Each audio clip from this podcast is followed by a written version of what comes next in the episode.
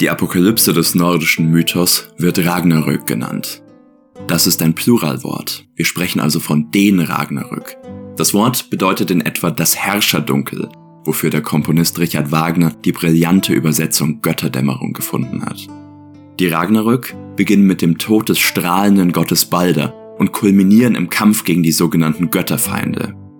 Nach der Götterfall und der Zerstörung der Welt allerdings kommt es zu einer Neuerschaffung und Neuordnung des Kosmos. Und es kehren sogar einige der toten Götter, unter ihnen auch Balder selbst, in die Existenz zurück. Und es beginnt ein neuer Zyklus. Die Erzählungen von den Göttern und von den Ragnarök stehen in einer mythischen Gleichzeitigkeit und in einem zeitlichen Nebeneinander im Verhältnis. Zugleich ist es bereits geschehen und es wird auch noch geschehen. Wie eine Erinnerung an eine Zeit, die noch kommen wird. Along the road to come watch me over the hills and far away. Over the Hills, ein Podcast über Rollenspiele. Herr, was sieh dir das an, all diese Pracht, die Türme und Fassaden, diese Architektur Tour. Oh, Rüdegert, mein Bruder. Ich hatte ja keine Ahnung. Als wir das von außen gesehen haben und ich nur ein paar Minuten brauchte, um es zu umrunden, diese Anlage des Nibelungenhofs, da dachte ich schon, so toll ist es gar nicht. So ein Schmarrn. Es ist der schönste Hof, an dem ich je war. Ich jetzt mir nie vorstellen können. Da drüben ein Ritter über sechs Fuß groß mit Leopardenfell und zwei Streitäxten auf den Schultern. Ach, das wäre ein würdiger Gegner für Godefrei. Überall Dichter und Minnesänger und die schönsten Edelfrauen und die tapfersten Recken, alle sind sie hier versammelt. Das ist der Wahnsinn. Dort oben auf den Balkonen diese Maiden, die Blumen werfen und da drüben, Herr Zauberer, sie diskutieren über die Welt und was sie zusammenhält. Siehst du das an diesem Brunnen, dass so etwas gebaut werden kann? Wolfram hat nicht übertrieben. Das muss man ihm lassen. Kein Stück. Hey, aber was es dann wohl mit dem Hort noch auf sich haben wird, das ist ja dann wahrscheinlich auch die Wahrheit. Nichts ist nur Märchen. Es ist alles richtig. Ich kann mich gar nicht satt sehen an all diesem Prunk und dieser Pracht des Nibelungenhofes. Aber wir haben noch eine Aufgabe zu erledigen, denn, wie du schon sagst, da gibt es noch diesen Nibelungenhort. Das große Nibelungen-Spielbuch ist auch noch nicht vorbei. Wir müssen es beenden. Naja, aber wir haben schon ein gutes Zwischenziel erreicht. Nämlich als wir jetzt endlich nach drei Folgen den Nibelungenhof erreicht haben, da kann es jetzt doch nur noch ein kleiner Schritt sein, den Hort auch wirklich zu finden. Wir haben schon so viele Abschnitte und so viel Content weggespielt. Und so viele dieser Abschnitte waren einfach grausame Tode und Spott, den wir ertragen mussten. Wir haben es uns doch verdient. Wenn wir nicht, wer dann? Wir zwei Geschwister. Und Godefrei. Wir drei Geschwister des namenlosen Fürsten aus irgendeinem kleinen Land, jenseits des Nibelungenreiches. Ich kann mich gar nicht mehr erinnern, wo ich aufgewachsen bin, denn ich fühle mich, als gehörte ich hierher in die große Stadt, an den Nibelungenhof. Fassen wir, wie sich's gehört, nochmal kurz zusammen. Wir haben uns ausbilden lassen, als wir ausgezogen sind, den Nibelungenhof zu finden und den Hort zu bergen, den uns der Minnesänger Wolfram vom Hohen Tann mhm. angekündigt hat. Wir haben uns durchs Land des Vaters geschlagen, bis wir nach Mühen endlich das Land der Nibelungen erreicht haben. Da war es aber noch lange nicht vorbei, denn da begann die Mühsal erst und wir mussten Feldarbeit verrichten, Frondienst leisten. Wir wurden verwandelt in Huftiere. Es war grauenvoll. Aber wir haben uns durchgebissen und dann haben wir uns mit den Göttern gar selbst angelegt und uns große Macht angeeignet. Jeder auf seine Weise. Jetzt stehen wir endlich hier am Hofe der Nibelungen. Jetzt sind wir kurz davor, mit unserem Patron noch zu sprechen. Denn als wir uns mit den Göttern gewämst haben, da hat uns natürlich unser spezifischer Gott auch an einen speziellen Patron am Nibelungenhof verwiesen, der uns da ein bisschen weiterhelfen kann. Genau, ich bin Loki begegnet und habe nach langen Mühen seine Tricksereien alle durchschaut und habe sie bestanden. Und für König Gunther selbst habe ich eine Empfehlung in der Tasche. Und bei dir? Ja, ich wurde an Hagen verwiesen, an den finsteren Hagen von Tronje, der auch ein Günstling Odins ist und bestimmt auch mit ihm schon auf der Wolkentafel gespeist und seine göttlichen Tiere gehütet hat. Hm, da müsst ihr mit den Feuerriesen zugehen, wenn Godefrei nicht eine Empfehlung für Siegfried dabei hat, weil sonst hätten sie ihn doch gar nicht hereingelassen, oder? Ja, einen Feuerriesen hat er ja schon mal erschlagen, als er sich das Flammenschwert von Surtur geholt hat, als er ihn mit einem Stein K.O. geworfen hat. Naja. Godefrei, oh Godefrei, der Riesentöter. Ja, aber das mag Thor. Also das ist so sein Stil, finde ich. Deswegen hm. Empfehlung an Siegfried. Gunther ist einer der drei Burgundenkönige und Herr des Wormser Hofes am Rhein. Vor dem Hintergrund der heroischen Gestalten, die ihn umgeben, ist er eine farblose Figur, die sehr von Siegfried und Hagen abhängig ist. Ohne Entschlusskraft und eigene Meinung zeichnet ihn das Nibelungenlied als schwachen König. Anders allerdings die nordischen Erzählungen, die ihn als todesverachtenden Helden erscheinen lassen, der sein Geschlecht anführt, wie ein wahrer Heroenkönig es soll. Der Nibelungenhof wird regiert von König Gunther und ich glaube, es ist nur richtig, dass ich einfach damit beginne zu erzählen, wie es mir mit König Gunther erging. Die erste Begegnung mit dem König ist ganz anders als erwartet, aber in dem Moment, wo ich davon künde, dass Loki ein gemeinsamer Freund ist und dass er mich empfohlen hat, da wird Gunther herzlich, wohlgesonnen und wirklich rasend schnell entwickelt sich eine Freundschaft zwischen uns. Also so wie es zwischen mir und Loki war, dass wir zwei verwandte Seelen zu sein schienen, ist es auch mit Gunther. Wir drei sind schon vom gleichen Schlag. Ähnlich wie ich, Rüdiger, ist Gunther keineswegs schwächlich, sondern ist drahtig und agil und seine Klugheit, die kann man von weitem schon sehen. Ja, vielleicht sieht er von weitem schon meine Klugheit. Als ich hereinspaziere und dann reden wir, tauschen uns aus, merken, dass wir einander ebenbürtig sind. Na gut, er ist ein König, bin ein eher mittelmäßiger Fürstensohn, aber egal, im Kopf sind wir beide gleich auf. Du kannst singen. Ich kann singen, das kann Gunther nicht. Minnesänger und Dichter, vergiss das nicht. Genau. Und bald schon habe ich das Gefühl, wirklich einen Freund am Nibelungenhof zu haben in der großen Stadt. Ah, Das ist wirklich schön. Ich weiß, ich müsste ihn fragen, wie ist es mit dem Nibelungenhort? Aber ich wage es noch nicht. Ich möchte erst den richtigen Zeitpunkt abwarten. Ja, sowas fragt man auch nicht einfach mal so, habe ich das Gefühl, oder? Hey, wie sieht's denn aus mit diesem unermesslichen Reichtum, der da irgendwo sein soll hier? Ich frag nur so. Ich lasse ein bisschen locker und werde erstmal so ein bisschen Zeit hier am Nibelungenhof verbringen. Und du, da gibt es Optionen. Das habe ich nicht erwartet. Jetzt pass auf, eine Sache, die muss hier erwähnt werden. Denn bei all diesem Prunk und bei all dieser Pracht des Nibelungenhofes, puh, da habe ich schon das Gefühl, dass ich mir irgendwie klein vorkomme. Aber weißt du, wer uns da beispringt an dieser Stelle? Das ist Robert Wolf. Der sagt uns nämlich Folgendes, du, und das ist sehr bewegend. Sich klein vorzukommen, dazu, Freund, liegt gar kein Grund vor. Schließlich haben sie auf ihrem bisherigen Weg überzeugend unter Beweis gestellt, dass sie sich von niemandem zu verstecken brauchen. Auch sie sind wer. Ja, das ist ja ganz schön nett. Das erwartet man eigentlich gar nicht so. Robert Wolf hat gesagt, wir sind wer. Wir können stolz auf uns sein.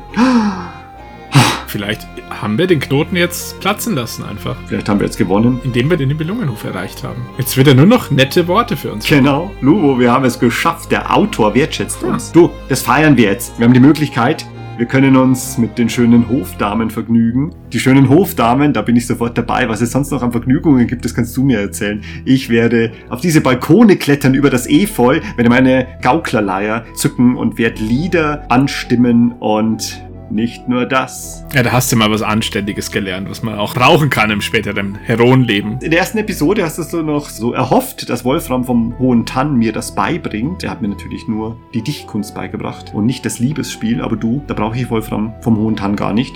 Das kann ich ziemlich gut. Als ich mich so quer durch den Nibelungenhof geminnet habe, merke ich irgendwann, dass ich mit Fug und Recht ein Künstler der Liebe geworden bin. Aber das alles bringt mich nicht weiter. Bekommst du das als Titel auch dazu? Minnesänger und Dichter? Und Künstler der Liebe. Es steht links nicht, dass ich das auf meinem Protokoll vermerken darf, aber der Autor sagt mir das im Fließtext. Wenn das Buch jetzt mich lassen würde, würde ich sagen, ich habe alles erreicht, das Finale und ich habe gewonnen. Aber komm, wir müssen den Schatz finden. Bevor es aber aufgeht zu unserem Gönner, kommt wieder eine dritte Passage, in der wir Punkte verteilen dürfen. Lubo, wir leveln nochmal. Jetzt an dieser Stelle des Buches. Warum zum Geier leveln wir jetzt nochmal? Sind wir denn nicht schon fast fertig? Ja, wir müssen doch kurz vorm Schluss stehen, oder? Was ist denn jetzt? Wir dürfen nochmal sechs Punkte verteilen, aber diesmal wird es ein bisschen anders. Diese sechs Punkte können wir nicht nur ganz schnöde auf unsere Eigenschaften verteilen, sondern wir haben eine Varianz. Wir können das zwar tun, wir haben aber auch die Möglichkeit, zwei Runen zu lernen. Die Rune Ur und die Rune Rit. Oh, neue Runen, da bin ich stets Da offen. wird sogar hellhörig, gell? Wir können auch etwas Drittes wählen, und zwar ein ganz bestimmter Fanfarenstoß. Was es damit auf sich hat, das ist ja merkwürdig.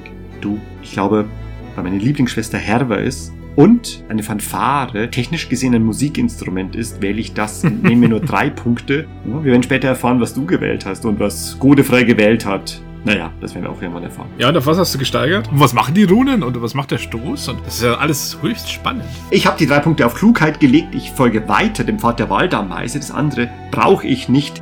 Oh je, wenn ich doch nur richtig extrapoliert hätte an dieser Stelle. Aber ich habe es nicht. Ich bin immer klüger geworden. Wird sich später noch rächen, was ich jetzt für eine Entscheidung getroffen habe.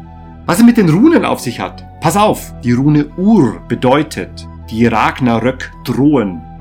Die Rune Rit bedeutet, die Ragnarök sind nah. Was ist da jetzt der Unterschied? Keine Ahnung, das ist wahrscheinlich Defcon 1 und Defcon 2. Das ist ein Übersetzungsfehler. Irgendwie so. Und dann wird's richtig gut, weil der Verfahrenstoß bedeutet, na, Ragnarök ist da? Ja, genau. Die Ragnarök sind da. Ja, aber das würde man doch merken, auch ohne Fanfarenstoß, oder? Wenn auf einmal der Weltenbrand beginnt und sich die Götter mit den Riesen schlagen. Also genau genommen, hast du recht, genau genommen habe ich einen ziemlichen Scheiß gewählt. Weil in dem Moment, wo die Fanfare tönt, sind ja die Ragnarök bereits hier und dann ist ja eh schon alles verloren. Dafür hast du drei Punkte aufgegeben, um dich kräftiger zu machen oder magischer. Herr, weil ich bin wieder bei den Brückenwächtern. Sie haben mich wieder verarscht.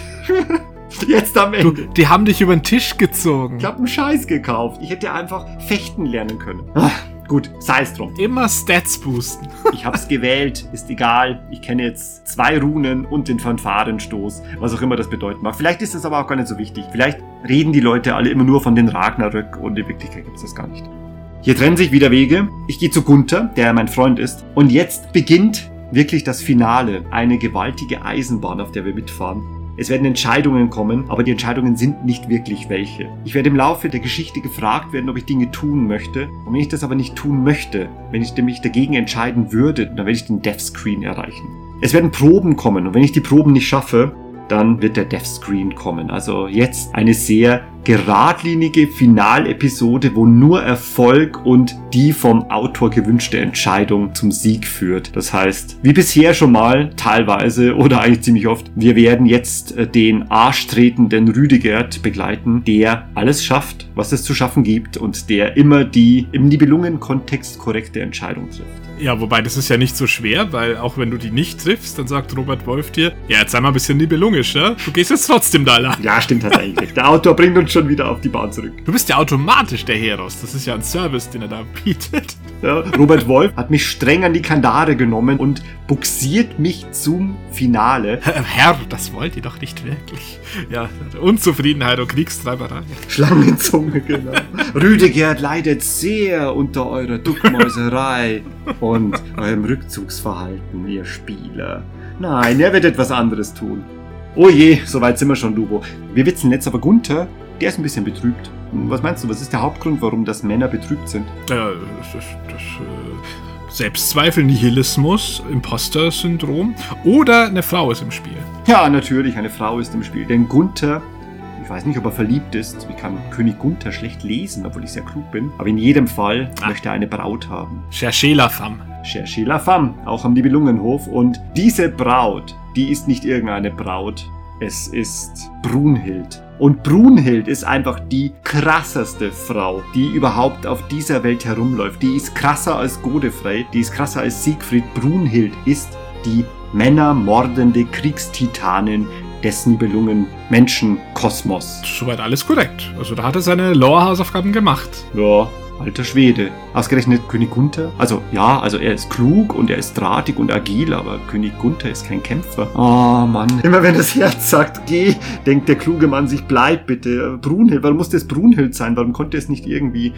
Äh, egal. Gunthers Herz ist vergeben. Er will Brunhild und jetzt an dieser Stelle fragt er mich, ob ich ihm bei der Brautwerbung helfe. Also, ich muss die Passagen nicht gehen. Ich will Gunther bei der Brautwerbung helfen. Es ist doch völlig klar. Übernimmst du jetzt die Rolle von Siegfried im Nibelungenlied? Das ist ja hochspannend. Ich gürte mich, nehme meine Habseligkeiten und Brunhild lebt auf einer Insel, also nicht allein, also sie und ihr Geschlecht. Und dorthin, dort segeln wir. Ihre Insel liegt weit im Norden, wo sich Feuer und Eis mischen. Es geht los. Ne? Wir erreichen unser Ziel, gehen an Land und die Insel ist so wüst und so eisig und so karstig und Feuer an anderer Stelle lässt Geysire hochspringen. Das ist das wilde Land von Brunhild und König Gunther möchte ihr Bräutigam sein. Und du weißt es, Brunhild ist aber ein bisschen eigen. Die geht nicht mit jedem. Ja, was gibt's da zu leisten vorher? Was ist deine Aufgabe? Brunhild wird nur des Mannes Weib werden, der sie im Kampf bezwingen kann. Ja, korrekt, soweit, immer noch. Das erstaunt mich gerade. Oder hast du mir das nicht vorher gesagt? Ich wusste nicht, dass es so weit kommen wird. Ja, aber das ist tatsächlich das erste Lore-Bit, das so eins zu eins übernommen werden kann mit Echtweltwissen. Jetzt mal außer den Fragen des Gauklers. Und wie du schon sagst, im Nibelungenlied wäre Siegfried gewesen, jetzt ist es Rüdegerd, ich helfe Gunther. Jetzt muss ich aber einen Einfall haben, weil ohne einen Einfall kann ich das nicht lösen, das Problem, denn ich blicke auf Gunther. Gunther blickt auf Brunhild, Brunhild blickt auf uns beide und wir zusammengenommen sind ungefähr ein Mann. Wir sind agil und schlank und drahtig. Ja? Wenn man uns zusammenfügen würde, würde ein Kämpfer herauskommen. Ja, Ideen sind alles in so einer Situation. Zum Glück bist du sehr ideenreich. Ich habe jede Menge Ideen im Knappsack mittlerweile. Ich habe mir Ideen vorgedacht für späteren Gebrauch, falls ich mal eine brauche. Ne? Welche Idee hast du? Gunther findet den Einfall auch ziemlich klasse und plötzlich unter Brunhilds wachsamem Auge wispern wir so zueinander. So. Und ich sage ihm, du Gunther, du wirst es nicht glauben, aber ich kann mich unsichtbar machen. Pass auf, wir helfen jetzt zusammen. Denn mich wird niemand sehen und du wirst vermeintlich allein sein. Aber du bist nicht allein, denn wir sind zu zweit. Und zu zweit werden wir es doch aber schaffen, Brunhild zu bezwingen in diesem Wettstreit, der definitiv was mit Kraft und Schnelligkeit und Geschick zu tun hat und Männermacht und so weiter. Wir einigen uns, Gunther ist hellauf begeistert. Unsere ganzen schauspielerischen Fähigkeiten müssen wir dann äh, hernehmen, um so zu tun, als ob wir uns verabschieden. Ja, mach's gut, mein edler Freund. Auf Wiedersehen, König. Ich werde gehen. Ich werde jetzt an den Strand gehen zu den Schiffen wo ich dann warten werde auf dich, bis du deine Brautwerbung erfolgreich abgeschlossen hast. Fahr wohl, mein Freund. Ist die Probe dann auf euer Schauspieltalent hoffentlich? Nein, das wäre schön gewesen. Natürlich hätten wir das ganz gekonnt gemacht. Nein, jetzt passiert dieser schlimme Moment, von dem ich dir berichtet habe. Denn die erste Disziplin, die aufgerufen wird in der Brautwerbung mit Brunhild, ist Steine werfen. Abwechselnd werfen die Verlobten riesige Feldsteine aufeinander und müssen das jeweils mit ihrem Schild Bong. abhalten können. Jetzt mal so ein Valkyrenschild, wie godefrei. ja, das wäre wunderbar gewesen. Hey, Brunhild hat doch sowas sicher. Ja, eindeutig, sie ist eine Valkyrie. Sie hat den Schild, aber wir nicht. So, um die Ecke und aus der Sicht von den anderen Valkyren auf dieser Insel stülpe ich mir diese Lederkappe auf, werde unsichtbar und haste an Gunthers Seite. Und jetzt, weißt du, was jetzt kommt? Jetzt kommt eine Kampfkraftprobe. Kampfkraft, hui, hui, hui. Ja, ja, ja, und zwar gegen die 33. Hä? ja, genau. Aber Gunther und ich, wir dürfen unsere Kampfkraft zusammenzählen. Ja, aber wie viel hast du? Drei? Ich habe drei und Gunther, der ist doppelt so stark wie ich. Der hat sechs. Das heißt, wir haben neun. Das war auch nicht viel. Du, das ist eine Katastrophe.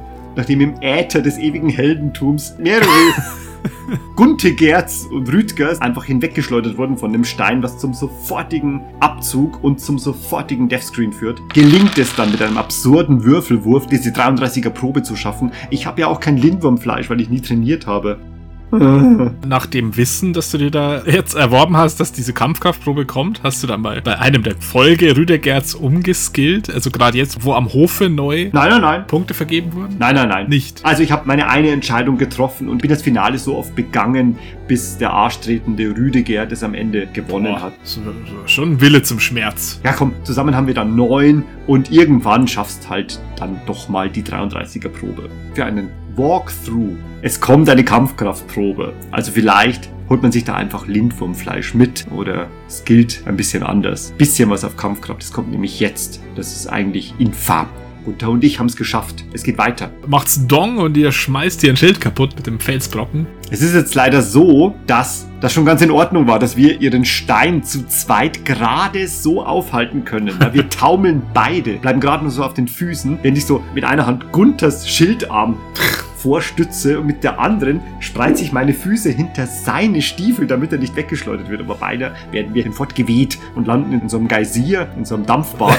Als dann wir an der Reihe sind und Gunther den Stein schleudert, schafft er es gerade mal, den Stein bis zu ihr zu werfen, der dann ganz kraftlos an ihrem Schild mit so einem Bing abprallt. Aber an der Stelle bin ich da und in dem Moment, wo der Stein aufkommt, donner ich einmal so mit der Schulter gegen ihren Schild und Herbert, ich sag's dir, das hat die nicht beeindruckt, weil die einfach dieses bisschen Rüdegert, das da gegen ihren Schild prallt, dem hält sie einfach stand und mir wird auf einer Stelle ganz übel, weil ich einfach so zurückpralle. Bist du jetzt verletzt? Nein, ich bin nicht verletzt, aber was ist das für ein Wesen, diese Brunhild? Nicht mal ich, wenn ich mein ganzes Körpergewicht gegen sie schmeiße, bringe sie ins Taumeln. Ja, also wenn Taubenei sie getroffen hätte. Ich befürchte, das haben wir nicht ganz gut gemacht. Nee, also ein Unentschieden ist es nicht. Nächste Disziplin. Waffengang, Schwert gegen Schwert. Jetzt wird gekämpft. Uff.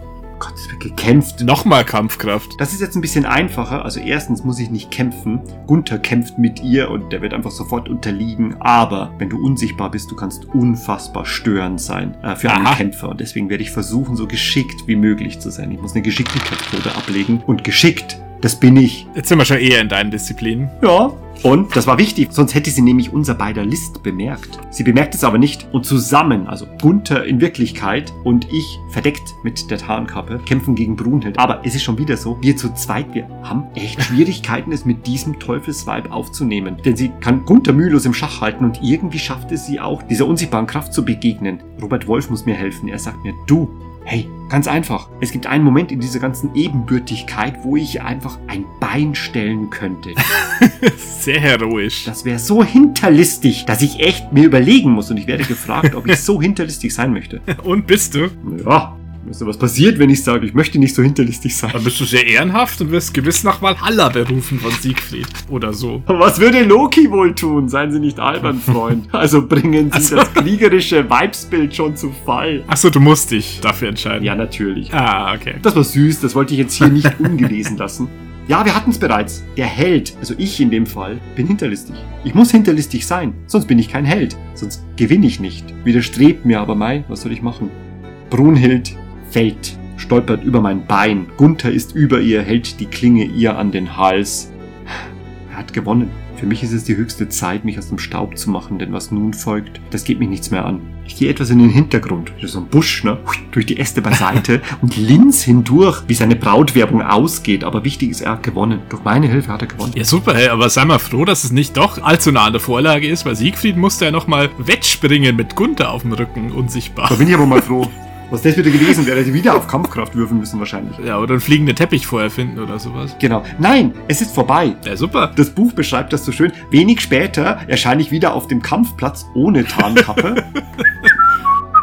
Nun, ich wollte mal sehen, wie weit du bist, o König Gunther, denn ich habe lange gewartet bei den Schiffen. Oh, König, ich wollte fragen, willst du für die Überfahrt Wachteleier oder Forellenaugen? und dort sehe ich schon, Brunhild, ja, kniet nicht, macht überhaupt nichts Unterwürfiges, sondern ganz herrisch und kriegerisch neigt sie ihr Haupt in Anerkennung und nimmt Gunthers Brautwerbung an. Brunhild, Gunther, das neue Königspaar der Nibelungen.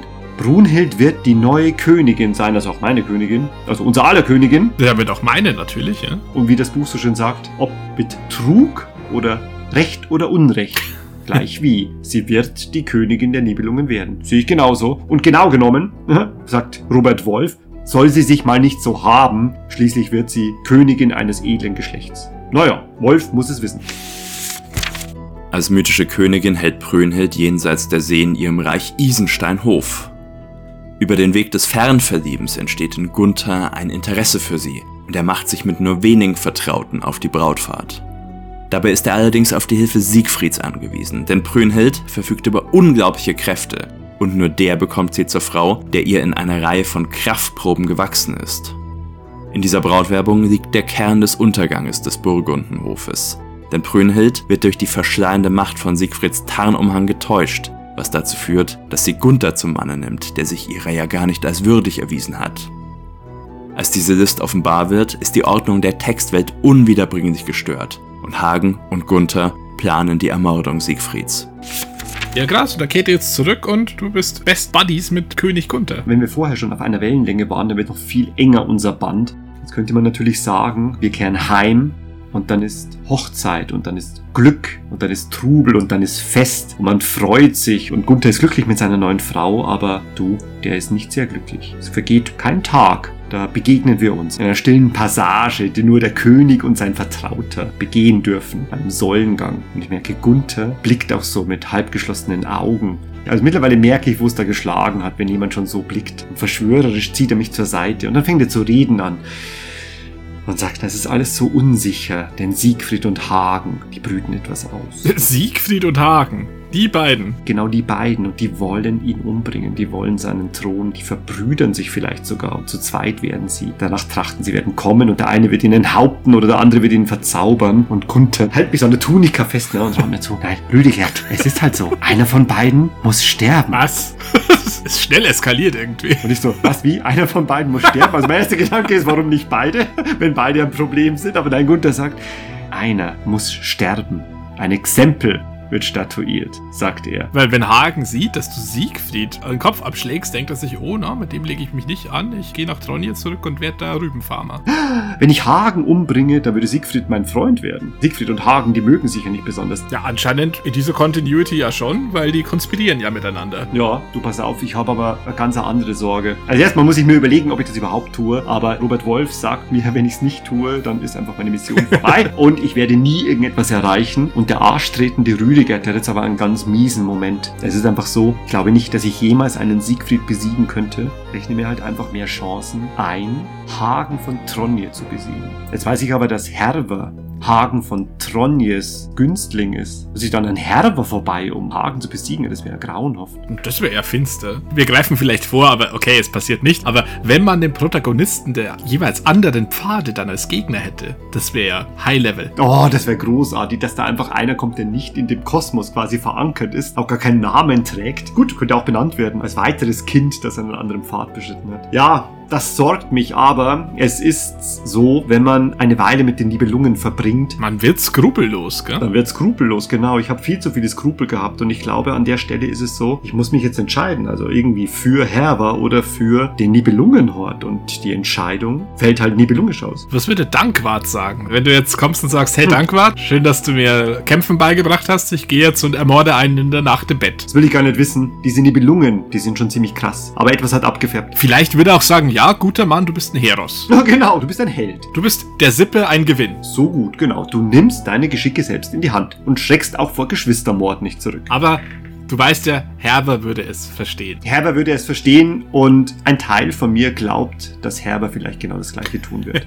Aber ich kann es nicht wissen. Es ist der schlimmste Moment in Rüdigerts Leben, denn mit dem vollen Bewusstsein, dass er sich vielleicht durch Herber und Hagen wird töten müssen, um an sein Ziel zu kommen, trifft er diese Entscheidung und so bricht jegliches Band zu allem, was davor ist und der sieben Achtel Nibelungen Rüdigert tritt es an und sagt Gunther, so sei es. Hagen von Tronje wird sterben. Ich möchte es möglichst schnell hinter mich bringen und beschließe, Gunthers Urteil noch am gleichen Tag zu verstricken.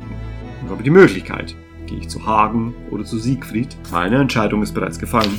Robert Wolf entdeckt dieses schnöde Ermorden von irgendwelchen vermeintlichen Widersachern auf Geheiß von König Gunther sehr schön, in dem beschrieben wird, dass ich in Hagen von Tronjes Gemach schreite. Du, ich bin so froh, dass Herfer nicht auf dem Weg ist und ich sie umbringen muss. Denn Hagen ist allein, sein Günstling ist nicht bei ihm und sage ihm auf den Kopf zu, dass er ein übler Verräter sei und dass sein Leben verwirkt ist. Und Hagen hat nur ein Auge, das erfahre ich jetzt, ist ein düsterer Einäugiger. Das passt irgendwie. Hagen steht auf, lacht dröhnend, mir ins Gesicht, greift sein Schwert und will mir mein Maul stopfen und zwar für immer. Der ist in beiden Künsten bewandt. Der ist ja Kämpfer und Zauberer. Ja, ich sehe aber auch, woher es geschlagen hat. An seiner Waffenhand hat er eine Runenkette. Eine Kette mit Runensteinen. Mein nächster Gedanke, oh Herber, das ist dir also passiert. Alles, was du warst und bist, ist jetzt einfach in einer Runenkette um Hagens Hand. Hat er eine Kette aus dir gemacht. Wie furchtbar. Sei froh gemut, Rüdegerd, denn du weißt ja wie kein anderer, seine Punkte aufzuteilen ist ja das Schlechteste, was man machen kann am Nibelungenhofe. Deswegen ist er dir gewiss unterlegen, bei egal was du tust. Genau, Cross-Classing ist der Weg zum Untergang. So, das Buch sagt mir jetzt einfach, Hagen hat eine Kampfkraft von 19. Ich sehe, er hat total verskillt. Genau, Hagen hat alles falsch gemacht, er hat nur 19, nicht 20. 20 ist der Höchstwert, den man überhaupt ins hatte Gepäck 20, will. Thor hatte 20. Man darf nicht mehr als 20 haben. Hagen hat 19. Ich habe drei. Und wer gewinnt? Jetzt ist Zeit, sich vorzubereiten. Denn erstmal stülpe ich mir die Tarnkappe auf. Du, ein kluger Mann hätte sich vorher vorbereitet. Ich mache das jetzt, während Hagen in die Posta di Falcone geht und in den Pflug und den oberen Ochs und mit dem Ort mir trauet, wie es Talhofers Schwerkunst später dann in Bildern abbilden wird, ziehe ich erstmal meine Tarnkappe auf so und dann verschwinde ich erstmal. So, jetzt habe ich nicht mehr drei, sondern jetzt habe ich 13. Das ist lächerlich, weil Hagen schneidet mich einfach zu Klump mit seiner Runenkette. Gott sei Dank sagt das Buch, dass ich die Hälfte meines Geschicks ebenfalls noch hinzuaddiere. Also, den Göttern sei Dank. Das sind sechs, oder? Sechs, genau. Ich habe zwölf Geschicklichkeit, denn ich weiß, wie man Glasbrücken baut und bin generell ziemlich geschickt. Das mag dir hier gut zu Pass Oh kommen, ja, dass du oh diese ja. Fertigkeit dir angeeignet hast. Ich werde kämpfen wie die Glasbrücke im Strom. Genau so. Kurz und knapp, Hagen und Rüdegerd stehen sich beide mit 19 gegenüber und ein Gefecht entbrennt. Wir wissen ganz genau, das ist jetzt eine 50-50 Chance, wer gewinnt. Und hier, ich gewinne. Diese Geschichte wollen wir weiterverfolgen. Irgendwann gewinnt einer der möglichen Rüdegerds in Zeit und Raum, Kraft seiner Tarnkappe. Irgendwann habe ich mal die Attack Patterns von Hagen gelernt und weiß, wann ich meine Ausweichrolle machen muss. Irgendwann gewinne ich. Hagen ist besiegt. Ich töte ihn. Ja, krass. Und alles nur wegen dieser Tarnkappe. Es ist vollbracht. Hagen liegt erschlagen. Du kannst nicht aus deiner Haut, du Dichte. Hagen liegt erschlagen vor seinem Bette und mir gehört jetzt seine Runenkette. Genau. Hagen ist tot. Ich stoße sein Schwert beiseite, seine Runenkette nehme ich mit, die gehört nun mir. Was ich damit anzufangen gedenke, ich weiß es nicht. Sollte es noch ein glückliches Ende zwischen mir und meiner Schwester geben, dann wird diese Runenkette letztendlich ein Geschenk für sie sein von ihrem ehemaligen Patron, falls wir uns in irgendeiner anderen Welt wiedersehen. Finsterer Mord, das nahm jetzt schon einen ganz schönen Dark Turn. Ja, wobei, man weiß ja, die ganze Nibelungen-Thematik besteht ja im einander hinschlachten und in grausigen Blutbädern, die angerichtet werden. Das ist wieder richtig. Muss sein, jetzt fangen wir halt an, einfach die Granden niederzumähen am Nibelungenhof. Passt schon irgendwie. Jetzt kommt eine tolle Passage, weil die Kette, die ich da aufgenommen habe, die stecke ich nicht einfach nur weg. Ich darf sie mir beobachten und an dieser Kette hängen zehn Runen, nämlich Ar, Fa, Tor, Ask, Ür, E, Not, Hagal, Is, Lav. Kommt dir das alles bekannt vor? Kenn ich alle. Das ist ja wirklich mein Runenbuch. Ich habe an dieser Runenkette jetzt einfach all die Runen, die du kennst. Und ich kenne momentan noch zwei mehr nämlich die beiden Ragnarök-Runen. Heidewitzka! Einmal mehr finde ich, dass ich mein ganzes Leben dem Studium dieser geheimen Kunst gewidmet habe. Hat sich ganz schön gelohnt, wenn man das einfach so mit, mit einem Loot-Gegenstand auch so mitnehmen kann und eigentlich eine ganz andere Karriere hat. Herr ist ein ziemlicher Depp. Du hättest einfach nur Haken erschlagen sollen. Ja, gut. Ich hoffe, ich finde jetzt irgendwo einfach mal so eine Pfanne, die mir dann 20 auf dich Kunst bringt oder so. Am besten erzählst du uns jetzt gleich, wie es Herber dort am Hof ergangen ist und was sie in den letzten Geschicken dieses Abenteuers erlebt hat. Hier noch ganz kurz kurz, Gunther ist absolut zufrieden mit mir, Hagen ist tot und nun kann er sich seines Königsthrons sicher sein. Es wird ein bisschen ausgegraut, was jetzt mit Siegfried ist. Ist ja nun kein Problem mehr. Aber was ein bisschen finster ist. Ich frage natürlich jetzt, wie sieht es aus mit dem Nibelungenhort? Und Gunther sagt mir, das habe ich erfahren, wo der ist. Nachdem ich Kriemhild peinlich befragt habe. Oh Gott. Oh Gott, ja, finstere Folterkeller. Gunther hat einfach Kriemhild in seine unteren Keller hinabbringen lassen. Du, ich glaube, ich diene echt dem falschen Mann. Ah, ich bin ein großartiger Recke. Würde ich nur einem besseren König dienen. Ach, meine Fresse. Sei es wie es sei. Ich weiß jetzt, wo es hingeht. Es gibt einen Strom und darin hat Kriemhild den Nibelungenhort versenkt. Ja, den Rhein. In den Rhein, genau. Das ist nämlich das Rheingold. du, ich bin so froh, dass ich den Nibelungenhof jetzt hinter mir lasse und Gunther und seine Brunhild und diesen Mord.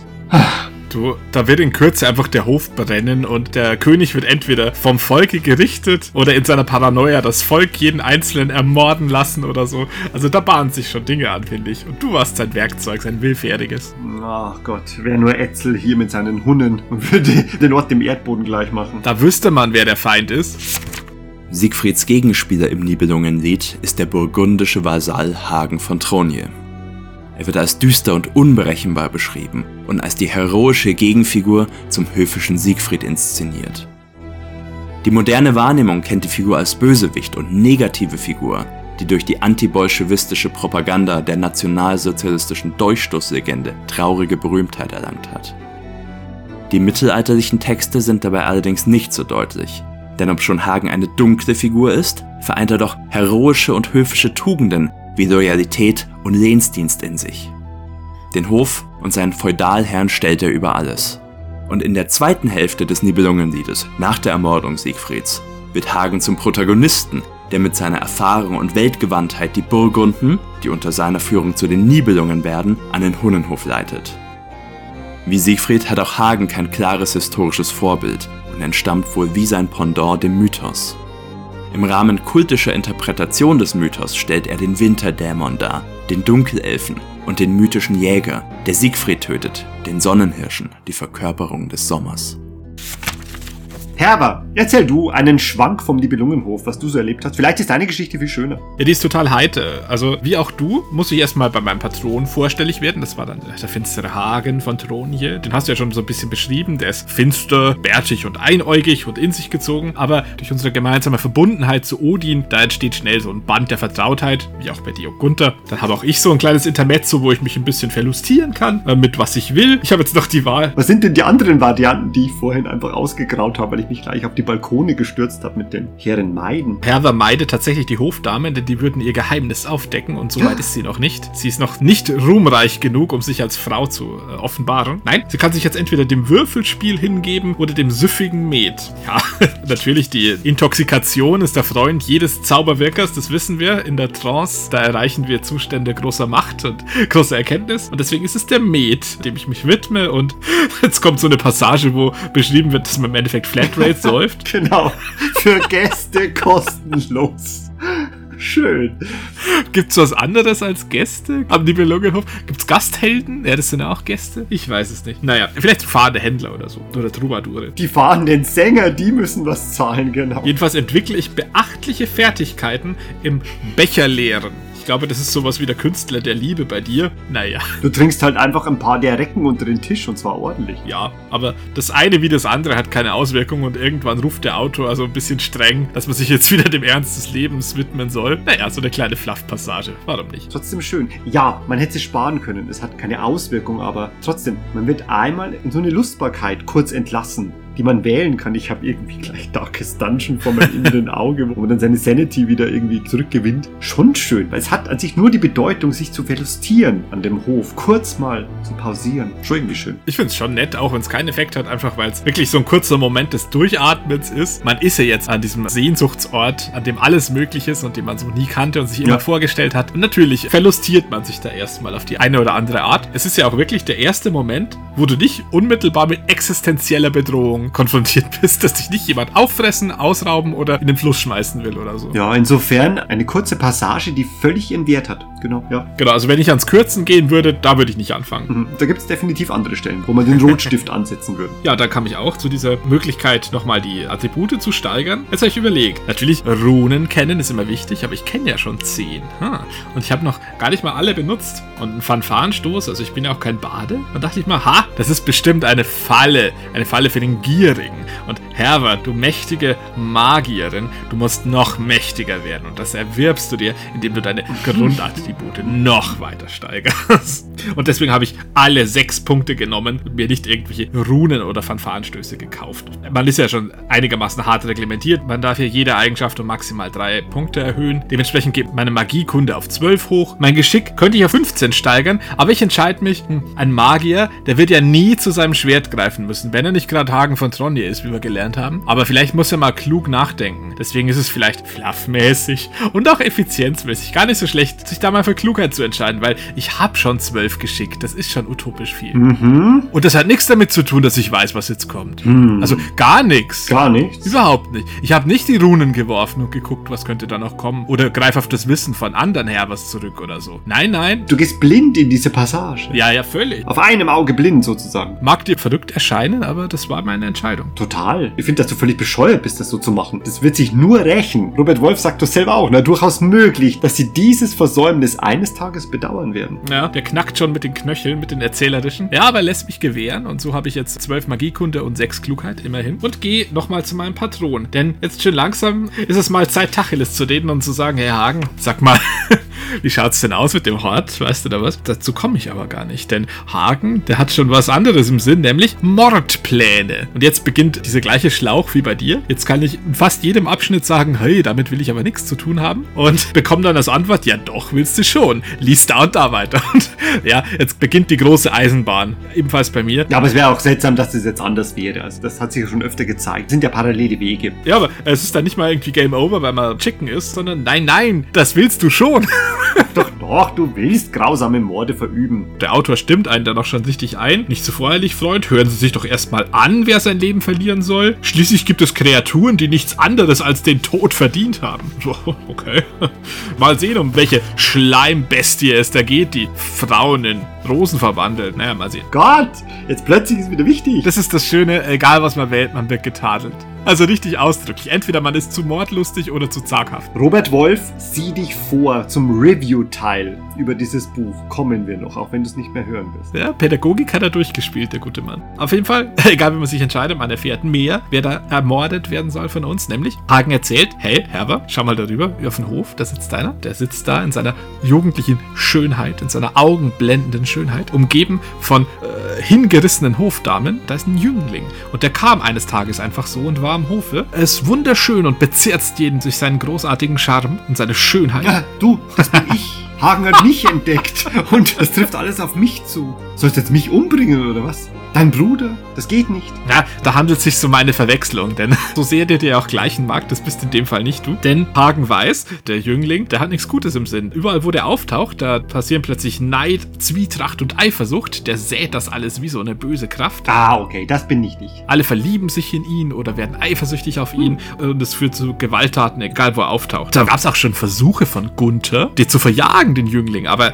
er steht im Schutze Lokis ganz offensichtlich, denn ihm kann nichts etwas anhaben mit irdischen Kräften, diesem Jüngling. Der ist gefeit vor Gewalt. Gefeit vor Gewalt. Da klingelt was. Ja, und mit diesem Wissen ausgestattet, beschließen wir auch, ja, das ist richtig, dem muss das Handwerk gelegt werden. Der darf nicht weiter Zwietracht und Unheil säen. Ich glaube, das ist eine gute Idee, weil Zwietracht und Unfriede ist etwas, was einfach nicht sein soll.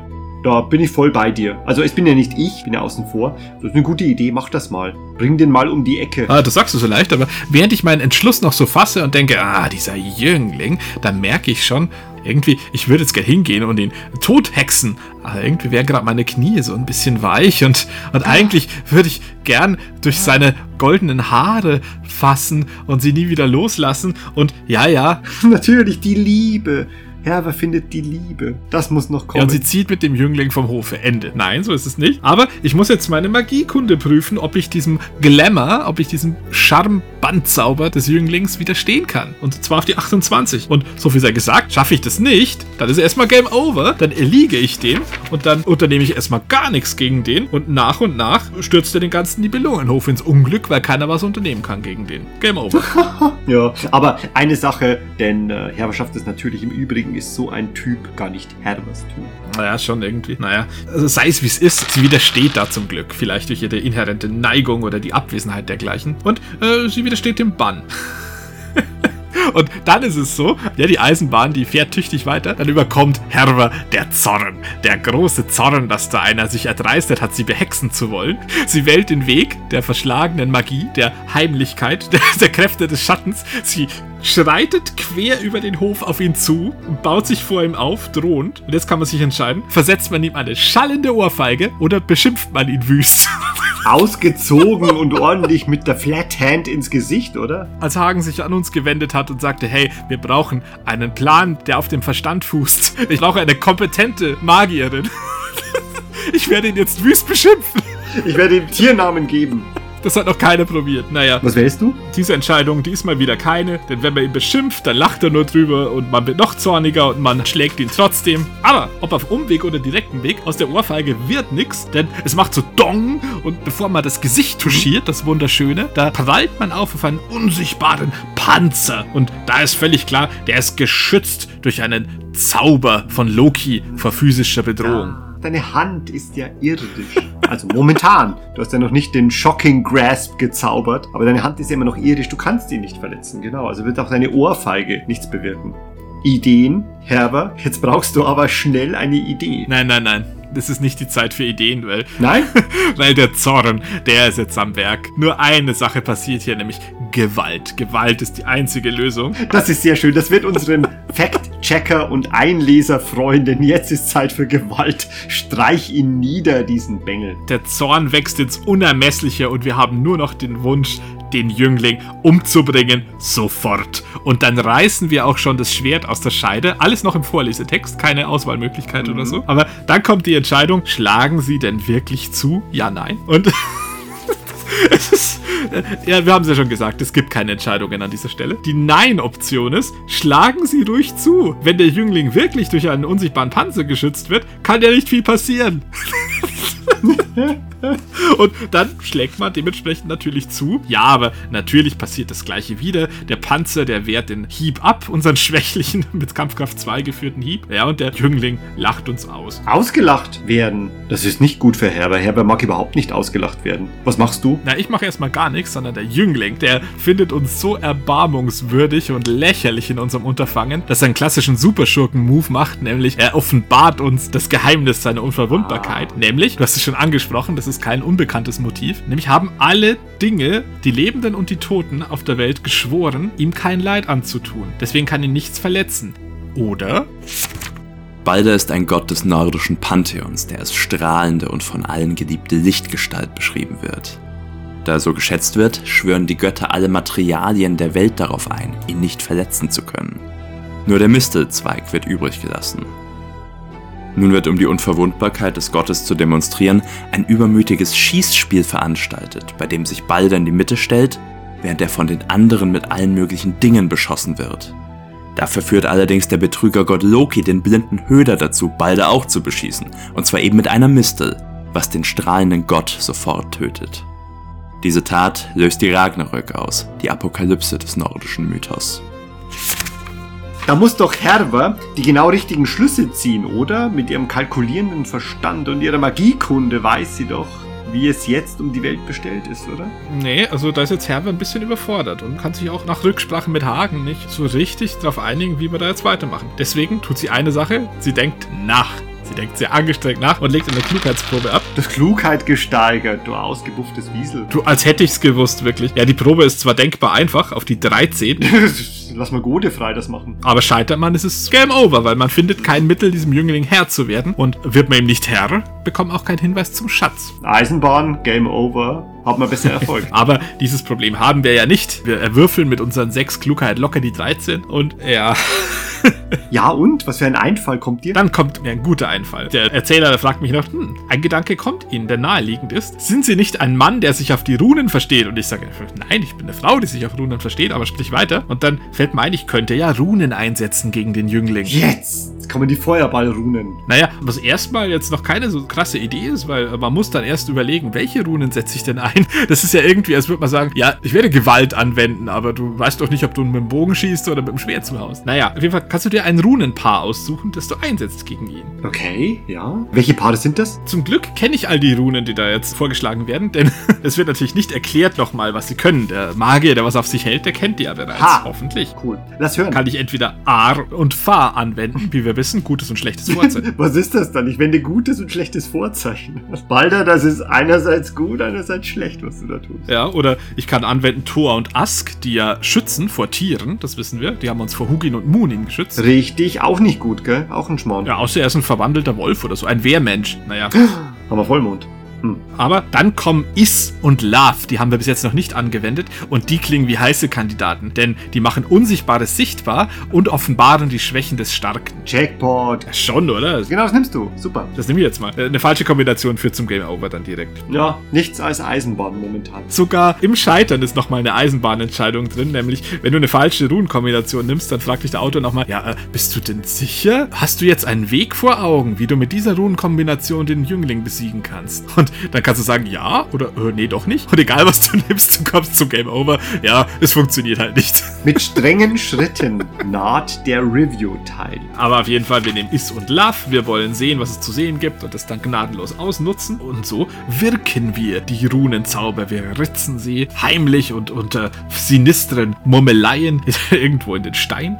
Und dann konzentrieren wir uns auf diesen Jüngling. Und tatsächlich, wir sehen diesen Panzer, diesen unsichtbaren. Ja, also gut, du siehst ihn jetzt, aber das bringt dich jetzt auch noch nicht weiter. Dachte ich dann auch, ja, das hat ja noch nicht so viel gebracht. Aber da habe ich plötzlich Visionen, weitere Visionen. Vielleicht äh, habe ich dem Met wieder mal ein bisschen mehr zugesprochen. Aber ich sehe jetzt plötzlich geisterhafte und schemenhafte Ritter, die mit verschiedenen Werkzeugen versuchen, auf ihn einzudringen, auf den Jüngling. Und der eine, der schleudert ihm einen Stein entgegen, aber der Stein entwindet sich der Hand des Ritters und weigert sich, den Jüngling zu treffen. Und der andere, der will ein Schwert schmieden, um es gegen ihn zu führen, aber das Erz gleitet vom Amboss und will sich auch entziehen dieser Schadhaftigkeit. Aber da kommt einer, der geht in den Wald und dann sucht er sich einen bestimmten Baum, einen Zweig, eine Mistelstaude, greift nach dem und der weicht nicht zurück. Hm.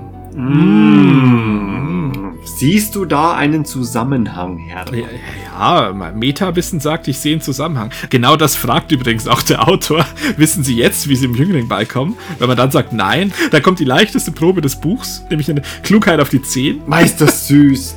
Der Autor legt einen Backup-Plan zurecht, wenn du selber nicht klug genug bist, aus einem Geschriebenen etwas herauszuziehen. Oh. Naja, und so oder so kommt man dann zu einem Abschnitt, der einem sagt, alles klar, nämlich alle Dinge haben geschworen, dem nichts zuleide zu tun, bis auf die harmlose Mistel. Und mit der kann man ihn vielleicht eine tödliche Wunde beibringen. Na, wie auch dem Baldur. Ja, und gesagt, getan. Wir holen uns aus dem Wald so ein Stück Mistel, einen Zweig, schnitzt uns dann einen Pfeil und da geht's an die Ermordung. Ratzfatz. Also da verlieren wir auch keine Zeit. Und dann ist es natürlich auch so, der ist ja immer in der Öffentlichkeit, der Jüngling. Also da gibt's jetzt nicht so viele Möglichkeiten, den heimlich im Schlafe zu erschießen oder so. Nee, wir stellen uns halt auf den Hof und inmitten seiner Verehrerinnen und seiner Günstlinge sitzt er da und sonnt sich da im Glanze seiner Schönheit. Ja, dann packen wir einen Bogen aus, legen so einen Pfeil auf in breitem Tageslicht und schießen auf den. Und dann sollten wir bei Geschicklichkeit mal lieber die 22 erzielen. Also schießt du am Ende auch noch vorbei und du hast ja nur einen Pfeil gebaut. Ja, das ist genau das Ergebnis. Hätten wir mal lieber zwei Misteln abgeschnitten oder gleich fünf.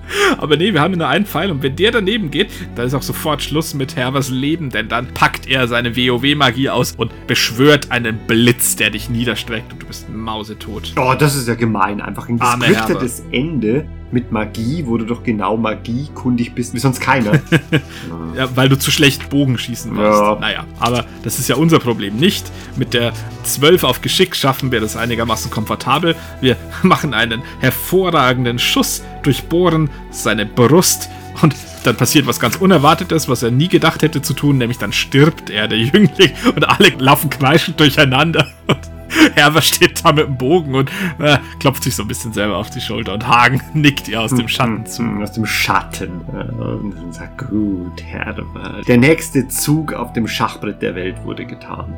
Ich fühle mich jetzt auch irgendwie trotzdem nur so halb heldenhaft, ehrlich gesagt. Geil war das nicht, was du getan hast. Naja, ich habe einen Schädling entfernt vom Volke, der offenbar Böses wollte, habe ihn aus dem Hinterhalt ermordet. Ja, gut. Jetzt hoffen wir mal, dass er auch ein Schädling war, nicht, dass der Ja, einfach Hagen nur eine Geschichte erzählt hat und der Ja. einfach nur neidisch war. War eine andere Zeit, aber wen würde Hagen von Treunje jemals belügen? Genau, ich glaube, der ist ein aufrichtiger Mann. Ich glaube auch. Naja, jedenfalls, es kam tatsächlich nicht so gut bei Hofe, was ich da gemacht habe. Und ich werde ab sofort gemieden. Alle mochten den ja, den Jüngling. Also ich konnte gerade noch vermeiden, da gelüncht zu werden. Hagens Schutz, der kann mich auch nur so weit davor bewahren, dass ich da ein schlimmes Ende finde. Deswegen konspirieren wir nochmal kurz zusammen. Aber das passt zu Herbert total, dass sie jetzt einfach in die Missgunst des Hofes gefallen ist. Ne? Jetzt ist sie eine Persona non grata bei vielen Hofangehörigen. Ja, und dann hat auch Hagen einen guten Rat, nämlich, hey, äh, König Gunther und der Ederecke Siegfried, die sind ja auch große Freunde des Jünglings gewesen. Was ein bisschen dem widerspricht, was wir vorher erfahren haben, dass Gunther bereits gegen den Jüngling agiert hat. Aber Mai, ja, jetzt kommt es wie bei dir, ich muss einen der beiden ermorden. Also wird mir vorgeschlagen, ich kann sie auch ablehnen, aber das ist Game Over. Steig aus einer fahrenden Eisenbahn aus. Ja, wohl nicht. Man wird dann auf der höchsten Zinne aufgeknüpft, wenn man es nicht tut. Boah! Es ist schon ein gewisses Maß an Eigenbedrohung da. Aber das weiß man ja nicht, bevor man es tut. Deswegen finde ich, zählt es nicht als Legitimation. Ja gut, die mittelhochdeutschen Helden brauchten sowas nicht. Das war ja einfach Tagesgeschäft, dass man sich ermordet hat. Das ist ein krasser Deathscreen, finde ich. ne? Dass du am Ende einfach aufgehängt wirst. Also knirsch, knirsch in der Dämmerung so schwankt und dann kommen die Raben langsam. Grimmiges Ende. Ja, gut, äh, pff, wusste ich natürlich, Kraft der Runen. Und dann dachte ich halt, ja gut, ermordest halt einen, was soll's. Äh, Ich dachte mir halt dann, vielleicht nimmst du den Siegfried, weil der ist so tump.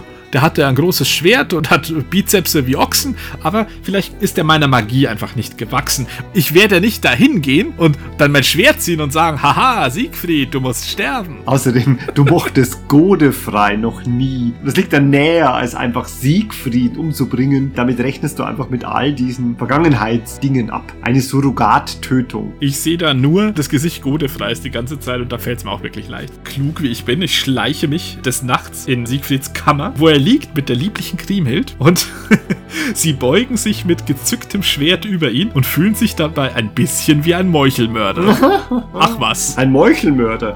Ja, du bist halt nichts anderes als eine Meuchelmörderin in dem Moment. Ja, und jetzt hat man natürlich ein bisschen taktische Auswahl, wie man vorgehen möchte. Entweder stößt man ihm einfach gleich das Schwert ins Herz, das scheint mir ein guter Plan zu sein, oder man weckt ihn auf und gibt ihm Gelegenheit, sich zu verteidigen.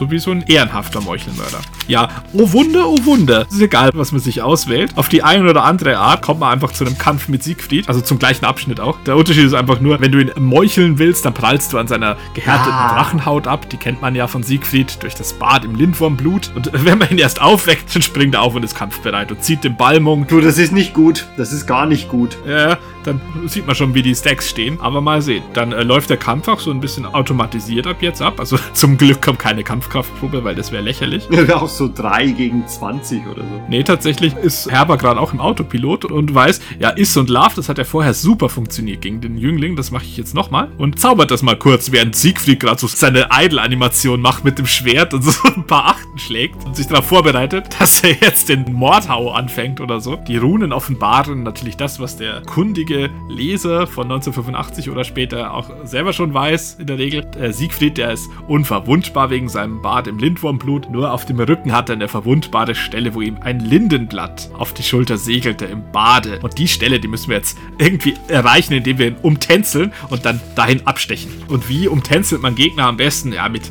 Geschick. Aber Herwe ist ja geschickt wie kaum ein anderes Wesen. Wie eine Baumdryade so geschickt. Ja, die eine oder andere Herber war nicht so geschickt und die wurde dann einfach mal erschlagen. Mit einem einzigen Hieb wurde sie entleibt. Irgendwann hat es eine Herbe dann auch geschafft. Sie hat getumbelt, sie hat ordentlich geskillt und keine Attack of Opportunity kassiert. Ja, den Götzen sei Dank. Ja, mit ihrer geschickten Hand durchbohrt sie schließlich mit ihrem Schwert Siegfrieds ungeschützten Rücken. Dann bricht er auch vor einem in die Knie, spuckt noch ein bisschen Blut. Ja, und Kriemhild kreischt ein bisschen. Man nimmt ihn dann noch das Wunderschwert Balmung ab, so im Vorbeigehen, und geht dann zu Hagen zurück. Er sagt dann natürlich, ah, das hast du toll gemacht. Ja, genau, der ist doch überglücklich, dass du das getan hast. Jetzt hast du Siegfried ausgeschaltet. Das mag Hagen von Tronje. Aber bevor man zu ihm geht, bekommt man noch den Buff vom Balmung. Der ist eine magische Waffe, die hebt das Kampfkraftniveau um 12. Aber nie über dieses Hard Limit von 20 natürlich. Das heißt, jetzt hast du 14. 14, genau, weil du hast ja einmal die Arbeit gewählt bei dem Weidmann. Ja, die zermürbende Arbeit.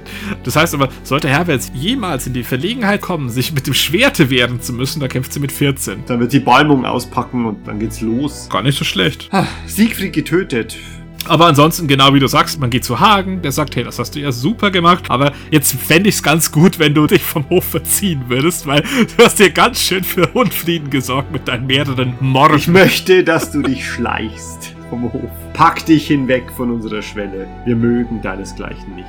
Ha, so eine Sau, echt. Ja, und Hagen hat dann auch noch einen Tipp, wo vielleicht der Hort verborgen sein könnte. Ja, er hat einen Tipp. Moment, heißt es, er weiß es gar nicht. Nee, das geht nicht so einfach wie bei dir. Also ich habe den Hard Mode hier freigeschaltet. Hat dich der Hagen gelingt? Ich dachte mir, der verrät dir das dann. Nee, er hat Uh. uns so einen Wischiwaschi-Hinweis. Ah ja, wahrscheinlich hat Kriemhild was damit zu tun, aber ich weiß auch nicht mehr. Aber ich kenne jemanden, der es wissen müsste, nämlich eine in Zauberschlaf liegende Walküre, die in ihren Träumen alles erfährt, was auf Erden vorgeht. Und er sagt mir auch, wo die ist, aber dann scheucht er mich so mit einem Besen aus der Kammer und hinter mir schließen sich die Tore vom Nibelungenhof und da bin ich jetzt erstmal fort. Kann gerade noch so meine Besitztümer mein Runenbuch einpacken. Du bist raus aus dem Nibelungenhof. Ja, und hast Balmung in so einer Scheide auf dem Rücken geschlungen. Habe einfach der Siegfrieds Zauberschwert. Jetzt bist du so eine Gandalf-Zauberin, die einfach ein magisches Schwert in der rechten und einen Stab in der linken hat. Da sollen die Balrogs mal kommen, ne, Freunde. Herber ist bereit. Ja, schon ein wenig. Naja, und dann komme ich so an so eine weitere klassische Szene äh, aus so Nibelungen-Lore. Ich glaube, die ist eher so Wagner zuzuordnen, aber ich weiß das leider nicht ganz genau. Nämlich eine andere Inkarnation von Brunhild ist das, glaube ich. Ich komme an so eine wabernde Feuerwand, die kreisförmig einen Turm umgibt, wo anscheinend die äh, Valkyrie da untergebracht ist. Ein Ring aus Feuer gar um den Turm. Ja, ein Feuerring.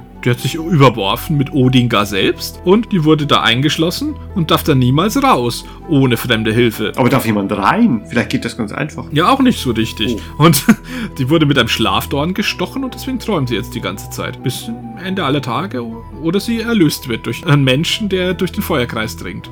Normalerweise käme jetzt der Kuss der wahren Liebe. Naja, mal sehen, was hier so passiert. Aber es gibt natürlich mehrere Möglichkeiten, davor zu gehen. Jetzt verlassen wir ein bisschen die Eisenbahn. Das ist ja interessant, weil bei mir war reinste Eisenbahn, aber scheinbar geht es bei dir jetzt anders. Spannend. Ja, bei mir ja auch, bis jetzt, aber nur so zum Teil. Denn meine Optionen sind, ich kann versuchen, mit einem Wasser aus einer Quelle das Feuer zu löschen. Aha. Ich kann einfach durchschreiten. Aha. Nee, nicht gut. Oder ich kann mich auf meine Runenkenntnis verlassen. Naja, was könnte es wohl sein? Zu erwähnen ist nur, äh, dass das Wasser aus der Quelle wieder so ein Spottverweis ist, wo man nur gefragt wird, ja, glauben Sie denn, da ist noch vorher keiner drauf gekommen? Jetzt überlegen Sie sich gefälligst was anderes. Und man kommt zurück zur Auswahl. Das Schreiten durch die Flammen, da wird man nochmal gefragt, wollen Sie das wirklich tun? Und wenn man darauf besteht, dann verbrennt man einfach zu Asche. Von wegen keine Eisenbahn mehr. Wir verlassen die Eisenbahn nur, um mit einer anderen Eisenbahn zu fahren. Auf eine Dresine. mit der Dresine fahren wir durch das Bergwerk, durch das finstere Spottbergwerk, wo Spott abgebaut wird und Hähne. Natürlich, Runenkunst ist das Einzige, was hier weiterhilft. Und dann kann man sich entweder äh, entscheiden, die Rune Ir einzusetzen. Wir erinnern uns, die persönliche Rune von Odin oder die Rune Not. Also die Unglückszahl 7. Also ich würde sagen Odins Rune, oder? Ja, Entscheidung fällt nicht schwer. Odins äh, persönliche Rune, der hat ja auch den bösen Zauber gewirkt, der die Flammen da am Leben hält. Wählt man Not, dann schreitet man durch und verbrennt ebenfalls zu Asche. Ihr hingegen, die schützt einen vor der Hitze. Man schreitet hindurch. Da liegt eine Walküre, ganz nackt und unsagbar schön. Und dann kommt auch, ja, du hast richtig in den Runen gesehen, Rüdiger, da hast du gut aufgepasst. Da kommt der Erweckungskuss. Ah, natürlich, weil ich würde diese Geschichte so schreiben, wenn ich sie schreiben würde. Ja, ja, also so ein bisschen übergriffig, aber das war ja damals in Ordnung. Dann wird nämlich der Mantel des lodernden Feuers über dem ausgebreitet, was nun geschieht. Hm. Ja, Herbers Orientierungsphase geht einfach weiter. Ja, aber auf jeden Fall kommen sie wohl auch auf ihre Kosten. Okay. Das ist aber sehr gnädig. Der Mantel des lodernden Feuers sei über dem ausgebreitet, was nun geschieht. In jedem Fall kommen sie aber wohl auf ihre Kosten. Heidewitzka. Ja, Sex in Spielbüchern, zumindest angedeutet. Puh. finsteres Thema. Na gut. Naja, aber auf jeden Fall erfährt man dann so ein bisschen Pillow-Talk auch noch. Die Stelle, wo Kriemhild den Schatz im Rhein versenkt hat. Jetzt führen unsere Pfade dann auch endlich mal zusammen, denn auch ich gebe meinem Pferd die Sporen und steuere zu auf eine Grotte im Rhein. Ach, die Grotte im Rhein. Dort, wo alles zusammenführt. Du, ich spüre ganz stark, dass das Schicksal da gerade sich zusammenknüpft. Dass da drei Fäden sich knüpfen Absolut. zu einem gemeinsamen Schicksal. Drei Fäden. Wir haben doch bisher nur zwei Fäden. Etwas fehlt. Denn als ich da ankomme, Da steht ja schon einer. sehe ich, dass ich nicht der Erste bin, der dort am Rhein steht. Und der hat auch so eine Runenkette und einen Balmung so über der Schulter. Ah, er hat alles bei sich. Ah, Godefrei steht an den Ufern des Rheins. Auch er ist hier. Und ich komme dort an und dann, wie vom Schicksal bestimmt, kommst auch du dort an. Aus einer seltsamen Fügung heraus überlappen sich hier die Wirklichkeiten und die drei Geschwister des Fürsten treffen alle drei zusammen. Hier. Obschon das Nibelungenlied sagt, dass der Untergang der Hofgesellschaft ausgelöst würde durch Zweierfrauen Streit, ist es vielmehr die unerbittliche Feindschaft zwischen Kriemhild und Hagen, die die zerstörerischen Ereignisse ihren Lauf nehmen lässt.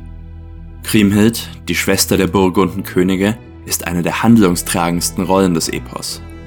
Als Witwe Siegfrieds wird sie mit dem Hunnenkönig Etzel verheiratet, dessen Hof und Macht sie allerdings nur instrumentalisiert, um den Burgunden, ihren eigenen Brüdern und vor allem ihrem erbitterten Rivalen Hagen den Untergang zu bringen.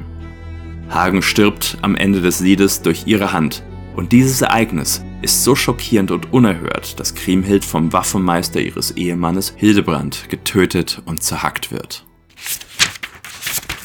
Bevor wir erzählen, wie es äh, dazu kam, dass Godefrey auch hier seinen Platz gefunden hat, lass uns kurz noch was anderes beleuchten. Wir sind in der letzten Folge ein bisschen über was hinweg gegaloppiert, was finde ich noch ein bisschen Erwähnung würdig ist und an dieser Stelle noch kurz geschildert werden mag. Denn wir haben ja von Godefrey erfahren, es gibt Backup-Wege. Nicht nur den optimalen Weg, Dinge zu erledigen, sondern zuweilen gibt es auch Alternativmöglichkeiten. Die gibt es natürlich auf jedem Pfad. Beim Götterkampf, da gibt es ja die Möglichkeit des Versagens und Weiterspielens auf dem gleichen Pfad. Du meinst, wenn man den Gott aufs erste Mal nicht besiegen kann? Genau, da hat der Godefrei das Zauberschwert Türfing dann abgenommen bekommen und musste sich von Surtur das Flammenschwert erwerben. Mit dem hat er dann äh, gegen Thor bestanden. Bei mir wäre es zum Beispiel so, dass Loki mir die Tarnkappe abnimmt. Und bei dir, Odin nimmt die Runen weg, richtig? Das hast du, glaube ich, erwähnt. Wie besiegst du dann Loki? Was ist dann der Plan B? Genauso wie Godefrei am Hof der Nibelungen ankommt und dann sagen muss, naja, ich habe keine Empfehlung. Ich muss es noch einmal mit dem Gott aufnehmen. Oder ich nehme natürlich den Karrierewechsel, aber wir wollen natürlich bei dem bleiben, was wir tun. Dann braucht man natürlich wieder dieses Artefakt. Godefrei hat der Surtur aufgesucht. Und bei mir ist es so, dass ich halt einen anderen Zwerg aufsuche dem ich dann seine Tarnkappe entwenden kann. Das ist eine zweite Episode wie die mit Alberich. Ich muss wieder einen Zwerg aus seiner Höhle locken und dann mich mit dem messen und muss an dessen Tarnkappe kommen. Also quasi eine Spiegelepisode. Und dann trete ich nochmal gegen Loki an, wieder auf eine ähnliche Art und Weise, aber ein bisschen abgespeckt, ein bisschen anders. Eine kleine zweite Probe, wo ich nochmal den Gott der Trickserei versuche, übers Ohr zu hauen. Ganz toll. Ein Scheiterpfad, der da eingebaut ist. ja, anscheinend gibt es ja ganz viele so Tarnkappen bewertet Zwerge da in der Gegend. Was käme bei dir, bei Herber, beim Magiepfad, wenn dir Odin die Runen abnimmt, weil du ihn nicht beeindrucken kannst und dann musst du zum Nibelungenhof, hast keine Runen, hast keine Empfehlung. Was passiert bei dir? Auch bei mir wissen die Wachen Wachenrat. Diese Wachleute, die wissen echt immer Bescheid. Ja, die kennen sich aus. Wenn du jetzt ausziehst, mit Odin zu kämpfen, dann brauchst du natürlich Runen. Und magisches Wissen, das erwirbt man sich am besten in der Grotte des Brunnens von Mimir. Mm. Auch so ein alter Bekannter aus der nordischen Mythologie. Ja, da kann man genau das tun. Dann macht man sich auf, diese Grotte da zu finden und hinabzuklettern. Das ist dann mit so ein bisschen Kletterspaß verbunden, auch mit Proben, die äh, sofortigen Exitus mit sich bringen. Wenn man einfach abstürzt, aber zum Glück ist es nur Geschick. Es gibt auch so einen Fall, wo man einfach in die Quelle plumpst und dem alten alten Wächter gegenübersteht. Er sagt, ja, was, was machst du in meiner Quelle? Jetzt komm erst mal raus, bevor ich dich verprügel. Das ist meine Quelle. Raus aus meinem Wasser. Egal wie man es macht, man muss sich dann im magischen Kampfe mit dem Wächter messen. Zum alten Mann, der halt auch sehr zauberkundig ist. Aber der Brunnen, der birgt auch viele magische Kenntnisse und Weisheit. Besiegt man den Hüter der Quelle Mimirs, dann bekommt man auch die drei Runen, die einem gefehlt haben. Isnot und Hagal. Und da kann man sich Odin nochmal stellen. Das sind die Scheiterpfade für die Götterprüfungen, genau. Aber das ist ja noch nicht alles. Wir hatten ja vorher schon Prüfungsepisoden, nämlich wo wir uns das Land zu untertan gemacht haben. Godefrei ist über den Abgrund gesprungen. Du hast äh, dir einen Felsschlund durch deine musikalischen Talente offen gehalten, als du durchquert hast. Und ich habe eine blitzdurchzuckte Ebene mit meinem Wetterstab gebändigt. Genau, das war immer nach diesem Hub-Ort quasi Einsiedler, Zauberschmied und Mondänerschmied. Das kam gleich danach. Richtig. Bei dem Einsiedler bin ich ja mittellos angekommen und konnte mir viele Dinge nicht kaufen und hatte nur eine Flöte dabei. Und bin doch da mal dann gestorben auf dem Rückweg. Also da gab es bereits diesen Backtrack. Ist es bei allen Pfaden so? Genau, die sind ja streng parallel, alle drei Pfade. Und ja, was soll man sagen? An allen Stellen fast oder bis dahin an allen Stellen, immer wenn man gescheitert ist, war es ja Game Over. Oder man musste den Pfad wechseln. Das war ja immer ein sehr striktes Konditionieren auf, du musst jetzt Erfolg haben oder es ist einfach vorbei. Weil Pfad wechseln äh, ist ja auch nicht erfolgsversprechend. Du bist ja geskillt auf deinen eigenen Pfad. Du kannst jetzt nicht Kämpfer werden, wenn du vorher neuen Magie hast oder so. Das haben wir schon gesagt. Es ergibt auch überhaupt keinen Sinn, irgendwie Kampf Kampfkraft 9 Magiekunde 9 zu haben, weil auf dem jeweiligen Pfad brauchst du das andere Haupttalent. Die andere Haupteigenschaft hat einfach überhaupt nicht. Deswegen Karrierewechsel, das macht überhaupt keinen Sinn. Ja, aber umso faszinierender, also genau an dieser Stelle ist das Scheitern gar nicht so schlimm. Im Gegenteil, es gibt ziemlich ausgedehnte Backup-Episoden, in denen man dann sich Vermögen erwerben kann, wenn man nicht genug hat, um sich da die benötigten Gegenstände oder Vorräte zu kaufen. Und das heißt einfach, du kehrst zurück zu deinem Hub und da ist jetzt eine neue Option freigeschaltet, quasi eine neue Textoption. Du kannst an einer Veranstaltung teilnehmen, die äh, gemäß deinem Pfad dir Erfolg und Preisgeld verspricht, das du dann investieren kannst. Was ist das bei dir? Nochmal auf den Punkt gebracht. Also, du kommst zum Hub. Du hast nicht genug Geld. Du kannst dir das nicht kaufen, was du brauchst, um zu deinem korrespondierenden Gott zu kommen. Du musst zurückkehren. Du musst das überleben, ne, wieder zurückzukehren und bist dann wieder in diesem Hub. Und dann stellt sich die Frage,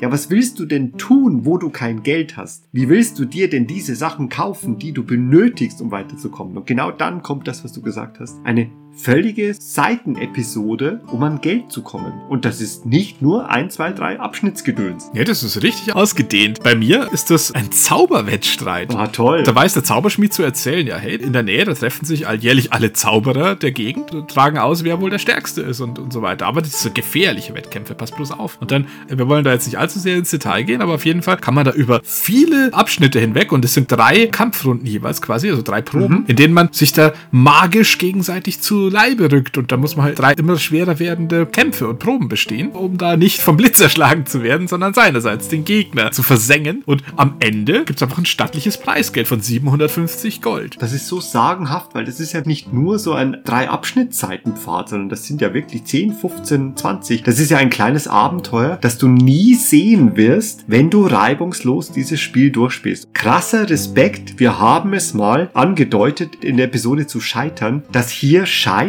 zu einem neuen Pfad führt. So unfair das Nibelungenspielbuch an vielen Stellen ist und Scheitern sofort zum Tod führt oder zum langsamen Tod über mehrere Abschnitte, weil du einfach nicht mehr satt genug bist. Aber das ist krass. Ein Seitenpfad, der nur den Zweck hat, ein Scheitern, ein Unterliegen irgendwie auszumerzen. Ein Magier fest mit Disziplinen. Ah, cool. Das beeindruckt mich sehr. Ja, ich kann da jetzt nicht so uneingeschränkt positiv einstimmen in dein Lob. Ich finde das Prinzip super. Das sind ganz tolle Episoden, weil sie einfach perfekt drin sind, deinen jeweiligen Pfad so ein bisschen zu unterstützen und dich selber so als Kämpfer oder Dichter oder als Magier zu fühlen. Die sind ja auch schön ausgearbeitet. Da triffst du nochmal so ein paar Nebenfiguren und da kann dich ja einer übers Ohr hauen, weil er zu viel abhaben will, wenn er dir hilft beim Laute spielen oder so. Aber die wirst du nicht sehen, wenn du nicht wie wir dieses Spielbuch Abschnitt für Abschnitt zerlegst und in seine Einzelteile analysierst. Wenn du da einfach spielst und dahin spielst, da bist du nicht darauf vorbereitet, dass Scheitern okay ist. Du hast ja normalerweise schon so, so ein bisschen formelhafte Abläufe, wenn du siehst, wollen sie sich jetzt umdrehen und geschlagen geben? Ja, okay, dann ist dann Game Over. Oder äh, rechnet man nicht damit, dass man jetzt in den Hub zurückkommt? Es kann sein, dass manche Spieler das einfach gar nicht weiterlesen, weil sie sagen, ja, da kommt doch sowieso ein Deathscreen, klappen das Buch zu und fangen von vorne an. ja, Game Over, fertig. Genau. Und selbst als man am Hub zurück ist und diese neue Option da ist, erkennt man die nicht mal auf den ersten Blick, weil da steht nicht, hey, Nein. geh zum Ritterturnier, da wirst du 750 Geld einstreichen können, sondern da steht dann, dann noch so, so verklausuliert, ja, hätten sie gerne etwas gekauft, fehlt ihnen aber das Gold und sie denken über Möglichkeiten nach, sich welches zu beschaffen. Ja, da fallen dann nochmal Leser raus, die einfach das völlig überlesen. Ich habe das nicht gesehen, dass es das gibt. Ich glaube wirklich, das ist meine tiefste Überzeugung von den Leuten, die das gespielt haben, dass da vielleicht 5% diese eigentlich sehr schönen und auch schön geschriebenen Episoden erlebt haben. Diese Episoden sind wirklich schöner als manch andere. Also großartig. Ich zum Beispiel auf dem Sänger- und Dichterpfad folge einem Aufruf von Fürst Wittig, der zu seiner Burg einlädt, weil er einfach ein Mäzen schöner Künste ist und er lässt Sänger, Dichter und Akrobaten antreten, zu Künstlerwettstreiten. Das ist eine so tolle Episode, die ich im Spielen des Buches nie erlebt habe. Sängerwettstreit, ist ja echt so ein klassisches Mittelaltermotiv. Ja? Wirklich. Und dann, pass auf, dann wird's noch krasser, du hast es vorhin angedeutet. Dann ist es so, dass er sogar mit einplant, dass du quasi diese Gratisflöte vom Einsiedler hast und nicht mehr. Und dann wirst du dann auch gefragt, ja, jetzt geht es daran, dass du halt einen Sang vorträgst. Das Problem ist, welches Instrument hast du denn dabei? Wenn du eine Flöte dabei hast, dann kannst du ja nicht Musik machen und singen gleichzeitig. Also dieser Hund von Autor konfrontiert dich dann damit, dass du nur eine Flöte dabei hast. Also musst du dir einen Bengel von der Straße suchen, den du sagst, hey, spiel du die Flöte, ich singe. Und dann gelingt das und am Ende gibt es halt dann, glaube ich, 250 Gold für diese Darbietung und dann musst du dich mit diesem Jungen, der Flöte gespielt hat, musst du dich dann noch streiten über den Lohn und kannst sagen, ich gebe ihm gar nichts, lieber eine Ohrfeige oder ich gebe ihm 10 Goldmünzen oder ich gebe ihm die Hälfte, was er sich dafür eine Mühe macht. Die Ohrfeige ist der richtige Weg, nicht? Die Ohrfeige ist der richtige Weg oder höchstens die 10 Gold, aber auf keinen Fall halbe halbe. Das mag der Autor nicht, das macht kein Held der Nibelungenreiche. Was würde ein Godefrei machen, wenn er kein Geld hat, aber welches braucht und Etzel nicht hätte, zum Beispiel? Ja, Godefrei, der ist ganz klassisch zum Ritterturnier bei Fürst Hadubrand geladen. Ah, ein Ritterturnier, ganz klassisch. Da kann er sich in mehreren Disziplinen ein bisschen Geld verdienen. Nämlich er kann Tjosten, er kann Schwertduelle austragen und er kann mit einem Bären ringen. mit einem Bär ringen, das ist ja neu. Und auch das ist alles sehr lang ausgearbeitet. Es sind drei Gegner beim Lanzenstechen, beim Schwertfechten. Und beim Bären gibt es auch noch so ein paar bisschen lustigere Abschnitte, muss man auch sagen. Passt alles. Und er kann auch insgesamt 750 Gold abkassieren. Nebenbei noch, wenn er den Bären besiegt, kann er die Nacht mit der Tochter des Fürsten verbringen. Okay. Was? Komm jetzt, wirklich? Das ist nicht Teil des Preises, aber die ist einfach Fan.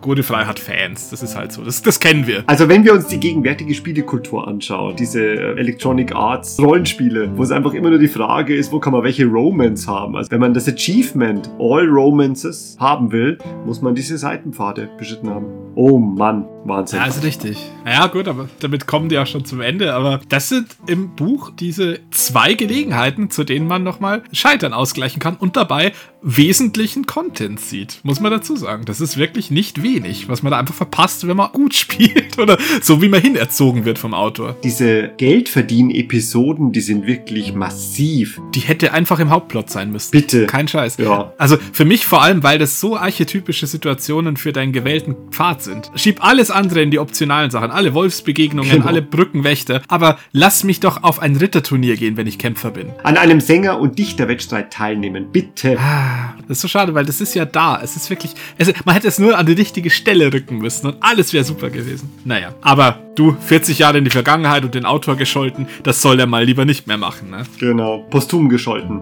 Aber in erster Linie wollten wir das jetzt der Vollständigkeit halber noch antragen, bevor wir berichten, wie es Godefrei ergangen ist, als es sich durch den Nibelungenhof, Spoiler, gemordet hat. Denn auch sein der ist mit Blut befleckt. Ja, alles andere hätte mich enttäuscht. Wie die meisten Ungeheuer der nordischen Nibelungensage ist Fafnir ein Mensch, der sich in ein Monster verwandelt hat. Er war so böse und habgierig, dass seine äußere Form seinem inneren Wesen nachgegeben hat. Nachdem er seinen Vater erschlagen und seinen Bruder um das Vatererbe betrogen hatte, verwandelte er sich in einen Drachen und liegt nun auf der Gnieteheide auf seinem Schatzhort. Das heißt, bis Siegfried auf ihn aufmerksam gemacht wird. In diesem einen kurzen Moment, wo unsere Pfade zusammenführen in verschiedenen Erzählkosmen und wir drei am Ufer des Rheins zum Stehen kommen. Was hat Godefrei getan, um dorthin zu gelangen? Siehst du es in deinen Runen? Wir sehen es beide natürlich, wie immer. Ich Kraft meiner Psychohistorie und du in deinen Runen. Wen muss denn Godefrei töten, um hierher zu kommen? Erstmal was ganz Heroisches, nämlich Siegfried lädt ihn ein, Fafnir zu jagen, einen furchtbaren Drachen. Oh, Drachentod. Perfekt. Ja, ja, klassisches Motiv und eigentlich Heimspiel für Siegfried. Das ist eigentlich eine schöne Episode, muss ich sagen, weil da begleitet man Siegfried auf so eine, ja, auf so eine Jagdveranstaltung quasi und zieht aus, einen Lindwurm zu erschlagen. Oder ein Monstrum. Wir wissen ja von Isadion, was es mit Fafnir eigentlich auf sich hat. Der halt nur Kraft seiner Bosheit verwandelt wurde in dieses Ungetier. Naja, und nach einer recht hohen Zahl von Kampfproben und ähnlichem gelingt es dann natürlich auch niederzustrecken, wobei es sich da äh, wirklich ein wenig mehr als erwartet ausdifferenziert. Nämlich man kann Fafnir selbst besiegen, man kann Siegfried ihn besiegen lassen und dann natürlich noch die verschiedenen Arten zu Tode zu kommen. Aber Kernpunkt ist, dann bekommt man unterschiedlich viel Lindwurmfleisch als Beute. Und wenn man dann zum Beispiel selbst den Drachen getötet hat und dann über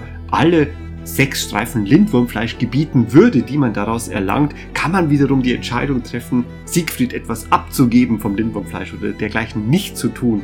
Also eine ganz bromanzige Episode, wo das Töten und das Lindwurmfleisch eine große Rolle einnehmen. Nachdem der Lindwurm Fafnir bezwungen ist, da hat Godefrey dazu gesehen, bisschen pikiert, wie Siegfried sich auszieht und sich im Blute des Lindwurms wälzt. Bis auf ein kleines Lindenblatt auf seiner Schulter ist er dann komplett bedeckt in eine Hornhaut, die dann trocknet. Und das kann man ihm gleich tun. Was Godefrei natürlich macht. Ja, und dann, zack, zack, zack, hat Godefrei plötzlich Drachenhaut und äh, ist ganz schwer verwundbar nur noch durch normale Waffen, wenn er das tut. Das hat er natürlich gemacht. Hoho, meine Güte, jetzt hat er Drachenhornhaut. Ah, an seinem ganzen Leib. Auf dem Rückweg stellt Godefrey fest, ey, der Siegfried, der ist ja gar nicht so kumpelig und saufig, wie er sonst ist. Der ist so ein bisschen Nein. grummelig und verschlossen. Und irgendwas ist los mit ihm. Was kann denn nur los sein, denkt Godefrey. Und der ganz angestrengt nach. Was hat denn Siegfried nur? Ja, und so hat er dem bemitleidenswerten Siegfried dann auf dem Rückweg natürlich das Lindwurmfleisch abgegeben und nicht alles für sich behalten. Deswegen hat ihn der, der brummelige Siegfried dann auch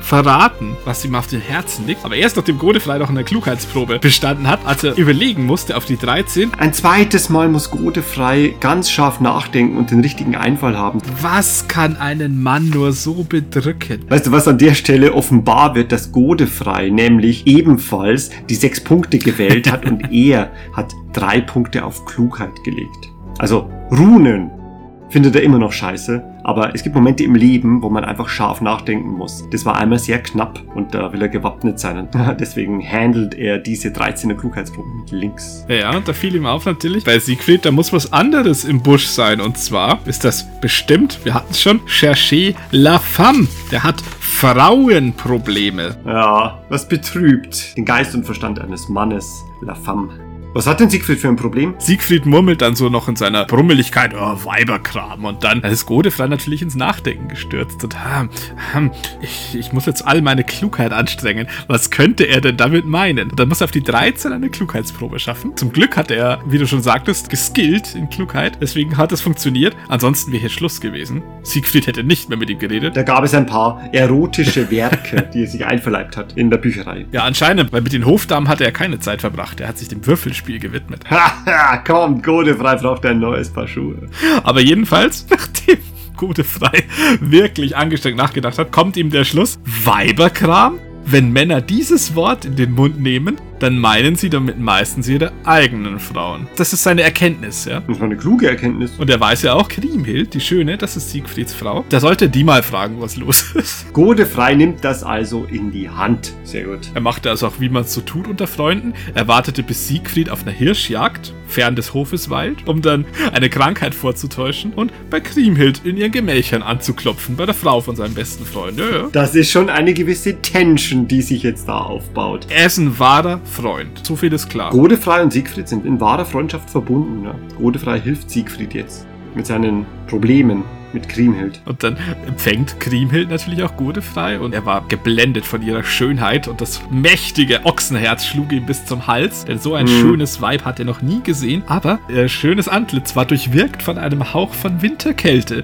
denn Sorgen, Oh. Sorgen, die legten sich auf ihr Haupt. Das sah der Empath Godefrei. Ich würde sofort Gedichte anstimmen und singen für Kriemhild, damit sie nicht mehr so betrübt ist. Kann Godefrei singen? Der kann das doch gar nicht. Was soll er tun? Ja, das muss er gar nicht. Er hat nämlich in seinem Schlauch, denn so viel sei verraten, da ist er immer noch, hat er nur zwei Optionen, nämlich er kann sie sanft in die Arme nehmen oder er kann ihr einen Humpen Met einschenken. Ha, alles klar, Robert Wolf. Ja, also ich finde das unproblematischer, als gleich hier auf Kuschelkurs zu gehen. Aber das sind moderne Befindlichkeiten, was soll's. Robert Wolf schilt einen sofort dafür, wenn man sich dafür entscheidet, da jetzt den Met auszupacken. Wenn sie auch ein alter Saufbold sind, Kriemhild ist das bestimmt nicht. Also nehmen Sie sie gefälligst sanft in die Arme. Danke, Autor. Äh, dann kommt so eine bisschen unangenehme Szene, wo sich Kriemhild gegen seine breite Brust lehnt, die ihr Herz ausschüttet, weil Siegfried, ihr Gemahl, ständig unterwegs ist. Hunnen erschlagen, Drachen töten, Hirsche jagen und so weiter und so fort. Nun denken sie, dem lässt sich abhelfen. Ich möchte es jetzt im Wortlaut einfach vorlesen, weil mir das echt ein bisschen unangenehm ist. Das ist so unangenehm, das musst du bitte jetzt lesen. Also ich zitiere weiter aus diesem Abschnitt. Nun denken sie, dem lässt sich abhelfen. Siegfried ist ihr Freund. Und so erweisen sie ihm einen Freundesdienst, indem sie seiner Gemahlin das geben, was sie eigentlich von ihm erwartet. Und sie machen ihre Sache ganz ausgezeichnet. In, je Kontenance, Lobo, Kontenance, lies weiter. in jedem Fall ist Kriemhild hochbeglückt und vergisst zumindest für den Augenblick ihren Kummer. Sie nutzen ihre Hochstimmung und fragen sie nach dem verschwundenen Nibelungenschatz. Okay. Ich weiß gar nicht, was ich da kommentieren soll. Also Godefrei weiß jetzt auch, wo der Nibelungenschatz ist und kann zu uns stoßen in dieser einen Sphärenkonjunktion, wo wir drei uns in unseren Wirklichkeiten treffen. Ja, aber als wir das so in den Runen lesen und sehen beide dann so aufschauen zu Godefrei, der da so da sitzt und kratzt sich was aus dem Fingernagel rauspult mit den Zähnen. Und so ein bisschen grinst. Was? Schaut ihr so. So, Godefrei, echt jetzt? Kriemhild, Freundschaftsdienst. Ja. Was ziemlich toll wäre in unserem Kopfkanon, also das kommt ja in dem Buch nicht vor, da gibt es ja nur einen Pfad, den der Leser beschreitet. Wenn wir jetzt also diese Geschichten zusammennehmen, die wir jetzt da erlebt haben und hier zusammenfügen, ja unrechtmäßigerweise, weil die ja untereinander nicht kompatibel sind, aber so die viel schönere Kopfkanon-Geschichte. In dieser einen Nacht sind all diese Dinge gleichzeitig passiert und wir drei sind einfach ausgezogen und haben dann jeweils einen dieser nibelungischen Recken umgebracht. In einem gewaltigen Blutbad. Und am Ende waren alle tot. Das passt so gut in diesen Erzählkosmos. halt natürlich gleichzeitig. Völlig, völlig. Weil das anders ja nicht möglich ist. Wenn Gunther mich losschickt und ich in Hagens Gemach schreite, kommt Godefrei zu Gunther und enthauptet ihn, während Herbert den Siegfried Meuchel mordet und ich Hagen mit meiner Tarnkappe besiegen kann. Und der ganze Nibelungenhof bzw. seine Granden sind dahingestreckt. Das hätte den Erdenkern dieser Sage gefallen, glaube ich. Ja, das ist schon richtig. Also, vor allem die eine Nacht des Blutes, heißt die wird sich echt in die Annalen eingehen des Hofes. Nach diesem Freundschaftsdienst, den Godefrei edelmütig an Siegfried verrichtet hat. Äh, da, da bittet ihn Kriemhild auch noch so im Gegenzug auch was nicht nur für Siegfried zu tun, sondern auch für sie. Nämlich, äh, sie weiß genau, Hagen und Gunther konspirieren, um Siegfried zu ermorden. Ja, und wir wissen, wie es weitergeht. Einen von beiden muss er erschlagen. Er hat sich dann für Gunther entschieden, den auch totgehauen, hat ihm die Tarnkappe abgenommen und steht jetzt hier äh, am Rheinufer mit uns. Im Buch nicht möglich, aber diesen Moment nutzen wir ganz kurz, um diese Fürstengeschwister-Episode zu vollenden, denn wo wir das am Rheinufer stehen, nach all diesen Gefahren, nach all dieser Reise. Kann nur einer lebend weitergehen. Deswegen kämpfen wir jetzt gegeneinander, bis nur noch einer oder eine von uns steht.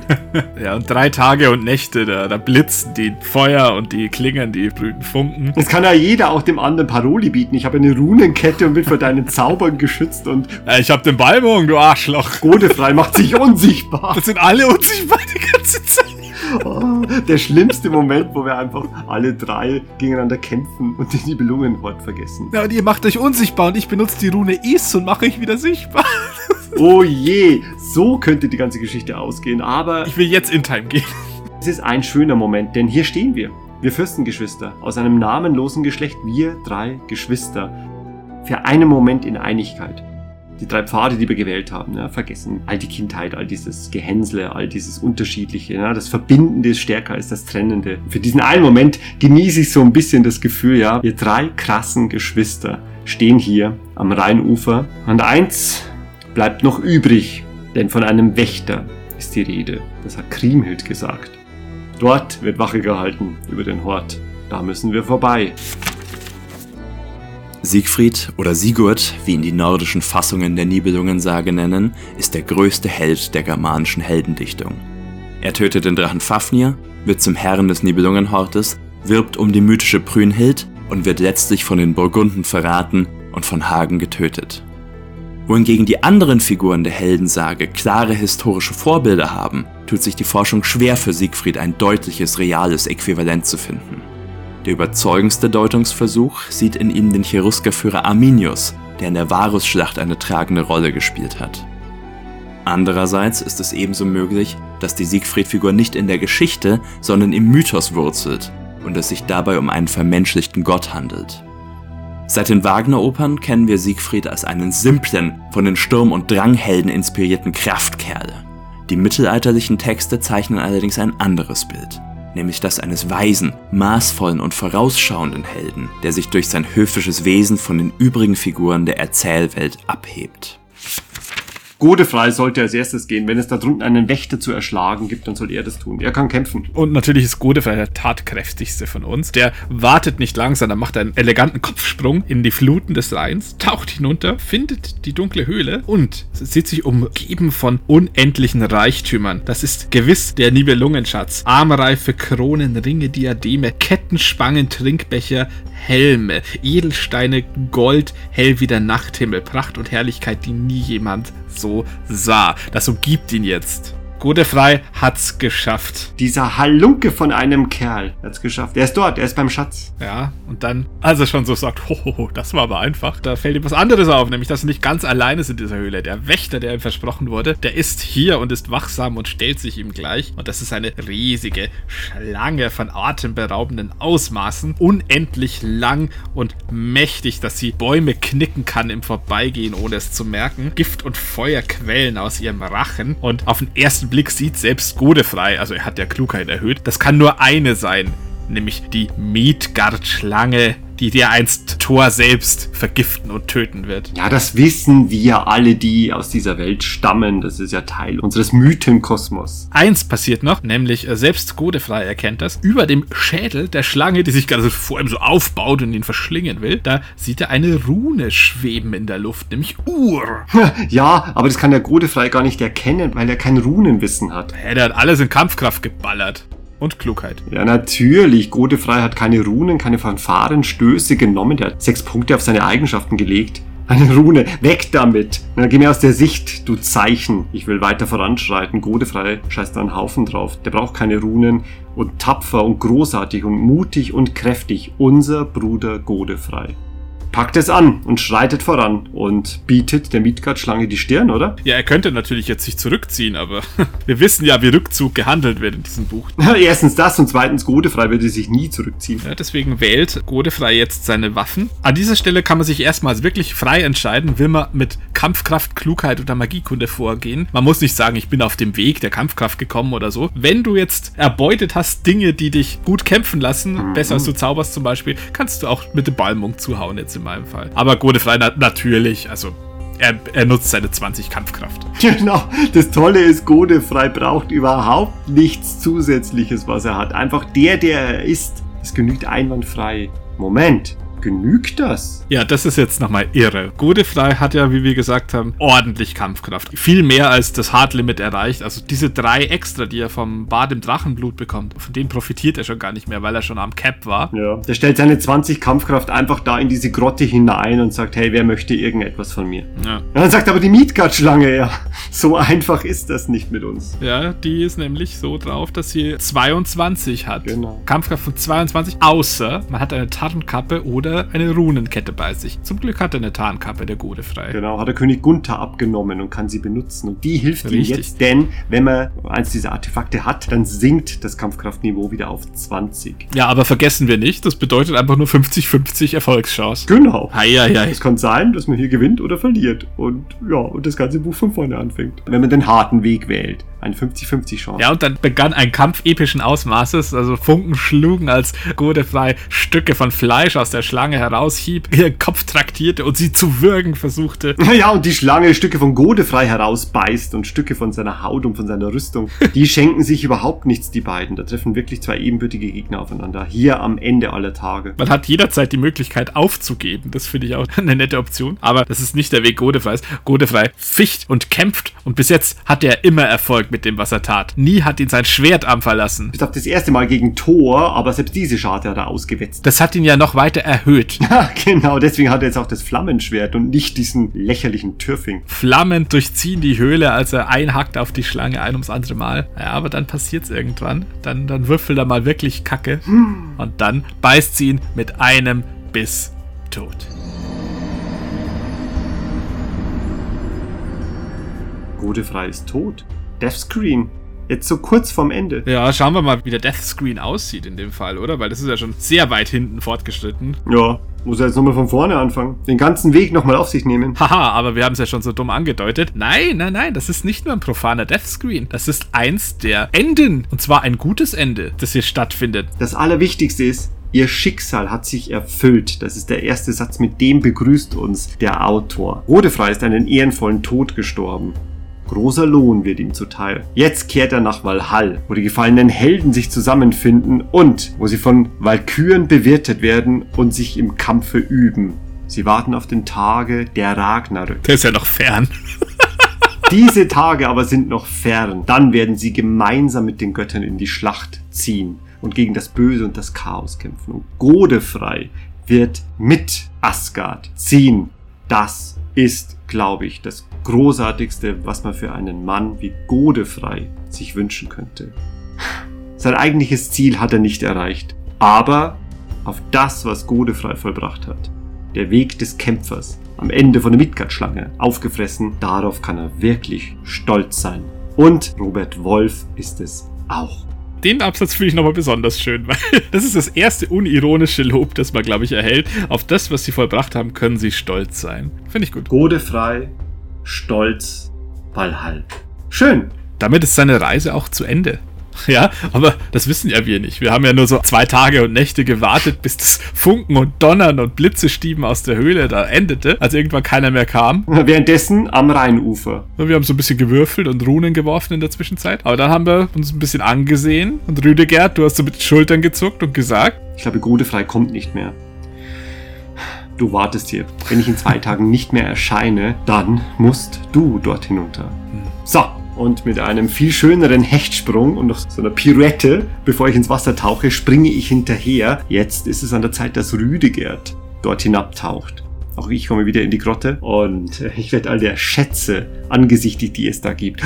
All diese Pracht, der ganze Nibelungenhort, alles ist da, ich sehe ihn ja das erste Mal. Und der Hüter, nämlich die Midgard-Schlange. Was für mich anders als für Godefrei, wirklich bezeichnend ist, ich sehe diese Rune, die in der Luft sich abbildet. Und ich weiß, was sie bedeutet. Die Ragnarök drohen. Hm, hm. Du, ich bin zwar jemand, der sowas schon ernst nimmt. Jetzt habe ich auch wieder die Möglichkeit zu sagen, ja, auf eine von drei Art und Weisen nähe ich mich der Midgard-Schlange und kämpfe gegen sie und ich trete unverzüglich den Rückzug an. Ich habe mich so oft zurückgezogen auf meinem Weg hierher. Ich bin es leid, der Verlierer zu sein. Ich werde diese Bestie jetzt besiegen. Alles andere ist ein Blödsinn. Klugheit ist das Einzige, äh, was ich mich verlassen kann. Also auf dem Weg der Klugheit. Auch ich bekomme meinen Endkampf gegen die Midgard-Schlange. Die Midgard-Schlange hat alles. Sie ist auch mit einer Klugheit von 20 bewährt. Sie hat Bannsprüche. Die Midgard-Schlange kann jedem Einhalt gebieten. Auch sie hat 20, nein, 22 gar, wenn ich nicht über eine Runenkette oder Siegfrieds Balmung verfüge. Ich habe die Runenkette von Hagen, also 20. Meine Klugheit ist zwölf. Ja, du hast ja die große Bandspruchrolle noch von Fenriswolf. Der Text sagt mir einfach nur, ich kämpfe mit meinen Bandsprüchen, aber die Boni von Bandsprüchen zählen hier überhaupt nichts mehr. Ich zähle einfach meine Klugheit und meine Geschicklichkeit zusammen. Das wären 24, es bleibt bei einer 20 wieder eine 50-50 Chance, gegen die Midgard-Schlange zu kämpfen und der Kampf zwischen Rüdegerd und Schlange entbrennt ja, anders, wie es vielleicht bei Godefrau ausgesehen hat. Ich sehe sogar die Wunden, die sein Flammenschwert geschlagen hat, aber das interessiert die Midgard-Schlange überhaupt nicht, weil es ist ein Klugheitsduell. Wir ringen miteinander. Frohe Botschaft. Die Schlange tötet mich nicht. Hurra! Eine noch frohere Botschaft habe ich zu verkünden. Ich besiege die Schlange. Ja, dann gehört dir jetzt in den Belungenhort. Ja. Du hast das Buch gelöst. Genau. Ich habe die Schlange besiegt. Ich habe den Endgegner besiegt. Ich habe gewonnen. Ich, der Dichter und Denker und Sänger, habe den Hort errungen. Aber bevor ich noch mir überlegen kann, was ich jetzt tue, sehe ich ein weiteres Zeichen in der Luft. Es ist die Rune Ritt. Die Ragnarök sind nah. Hm, der Autor souffliert mir schon. Nein, du pass auf. Ich will über den Autor gar nichts mehr wissen. Was mir der souffliert, ist mir völlig egal. Ich bin Rüdigert. Ich bin klug. Das, das Buch gibt mir jetzt die Wahl. Ich könnte jetzt die Midgard-Schlange töten und der Sieger sein. Oder ich verlasse die Grotte, ohne den Schatz anzurühren. Und du, es ist dieser Moment, wo ich glaube, dass die Welt der Sagen und Mythen vorbei ist und eine Welt der Vernunft und der Klugheit beginnen muss. Ich glaube, ich töte die Schlange nicht. Ich blicke sie an, sie blickt mich an und ich glaube, wir verstehen uns in dem Moment.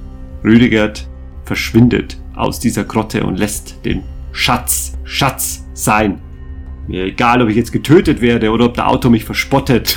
Der ist ja gewiss der Spott. Das ist der, der wird mir jetzt gar gehörig mit seiner Häme verwemsen. Vicious Mockery. In absoluter Gewissheit, jetzt vom Autor mächtig verhöhnt zu werden, er schließt die Augen und geht so aus der Grotte und warte auf das schlimme Schicksal, das passiert. Gibt es ein schlimmes Schicksal? Hab du meine Schlussworte? So schlimm ist es nicht. Denn, O Rüdegerd, mein Bruder, ich sehe in den Runen. Du hast eine weise Wahl getroffen, nämlich die gleiche, wie wenn du gleich der Schlange den Rücken gekehrt hättest, als du ihr angesichtig wurdest. Denn zu deinem Entschluss, die Midgard-Schlange nicht zu erschlagen, kann man dich nur beglückwünschen. Hättest du dich von der Gier nach dem Schatz übermannen lassen, wäre Furchtbares geschehen. Ragnarök, der Tag der Götterdämmerung, das Ende der Welt wäre angebrochen. Was hätte dir das Nibelungengold da noch genutzt? So jedoch, da du nach all den Mühen deines langen Weges jene Weisheit gezeigt hast, die mehr wert ist als die größte Heldentat, kannst du dich als wahrer Sieger fühlen. Du hast die Prüfung deines Abenteuers mit Auszeichnung bestanden. Du kriegst einen Aufkleber ins Heft. Hey, du hast das goldene Ende der Sanftmütigen. Ich wusste es. Ich habe das True Good Ending erreicht. Hey, das muss ich Herber erzählen, dass sie das Gleiche schaffen kann. Ich schwimme aus dieser Grotte raus und sonne mich im Lob des Autors und sehe dich an den Ufern des Rheins und warte aus diesem Wasser raus. Das Wasser trieft mir herab. Und ich komme zu dir und sage dir, Herber, Herber, da drin ist der Schatz und die Milchgardschlange, aber wir dürfen den Schatz nicht an uns nehmen. Das ist der falsche Weg. Geh mit mir. Wir müssen von dannen ziehen. Dann haben wir das gute Ende erreicht und alles wird weiter existieren. Als du mir das noch so mit leuchtenden Augen und geläuterten Wesen erzählst, da fällt dir mal was auf. Nämlich, seit du mich zuletzt gesehen hast am Nibelungenhof und wir unsere Episoden hatten, da habe ich mich schon so ein bisschen verändert. Natürlich, wir sind alle ein bisschen verhärmter und härter geworden, aber ich bin bleicher und meine Augen, die haben so einen komischen Schwarzton angenommen, je mehr ich mich verstrickt habe in die Intrigen der Nibelungen und je mehr Runen ich auch gelernt habe. Und meine Hände, die noch früher so jugendlich kraftvoll waren, die sind jetzt die dürren Klapperhände einer alten Frau. Das siehst du jetzt erst. Und ich bin offensichtlich gezeichnet von dem Wissen und den Taten, die mir begegnet sind. Und irgendwie wird jeder Zauberer, den ich spiele, irgendwann zu Raceland Magia, stelle ich fest.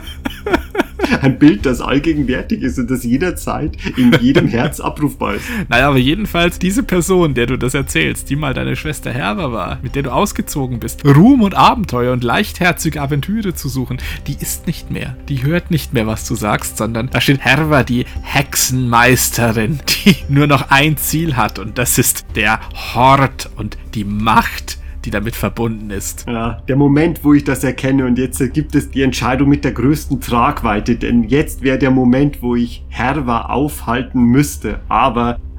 Ja, du streckst noch so die Hand aus. Und aber nichts, kein Erkennen ist mehr zwischen uns beiden. und anders als ihr beiden mache ich auch keinen Kopfsprung oder sowas Würdeloses. Ich gehe einfach in das Wasser und irgendwann umschließt dann die Oberfläche meinen Schopf und ich gehe immer weiter nach unten unter Wasser und erreiche dann auch die Höhle. Am Ufer des Rheins bleibt zurück ein schwermütiger Rüdegerd, der auf seiner Leier ein Lied in Cis-Moll spielt und wartet auf das, was passiert. Goldenes Ende hin oder her. Ich trete dann ebenfalls aus dem Wasser heraus in die Höhle, sehe die gezeichnete Schlange von den Hieben des Flammenschwerts und den Bandsprüchen des anderen Bruders, sehe die Leiche von Godefrei da noch liegen, begrenzt mit einer Runenkette und der Tarnkappe. Dann gibt es natürlich kein Halten mehr. Ich stelle mich der Midgard-Schlange. Du siehst noch die Rune in der Luft, aber dieses Runenwissen, das schert dich nicht. Ich habe mich nicht drum gekümmert, die Rune Ur zu lernen, auch wenn es mir der Bruder erzählt hat, was sie bedeutet. Es ist mir gleich. Ich wähle die Magie, um diesem Gegner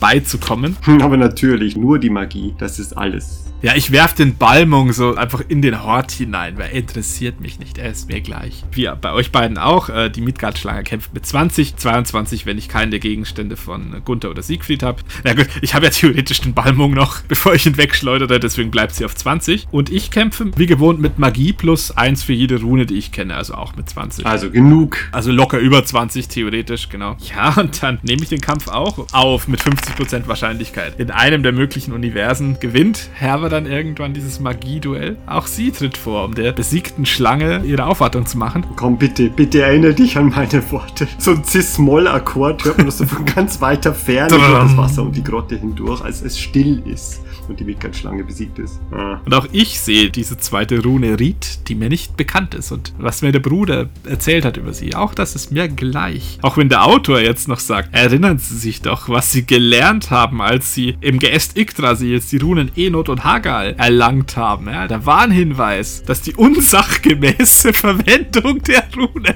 einen vorzeitigen Ausbruch Ragnaröks zur Ursache haben könnte. Und dass man es nicht bei Sonnenlicht lagern soll. Ja, all das interessiert Herber nicht mehr, denn alles ist weg, außer dem Wunsch voranzuschreiten. So denke ich den Gedanken, den es braucht, um dieses titanische Monstrum, den Schöpfungsfeind, auszulöschen für immer. Und ich töte die Midgard-Schlange und erreiche Abschnitt 750, den letzten des Buchs, und damit das kanonische Ende. Hm, das absolut kanonische Ende. Und da steht ein Icon in der Seitenleiste das sieht aus wie ein Instrument. Kannst du damit was anfangen? Du, hör selbst, Herber, denn die Ragnarök kommt jetzt.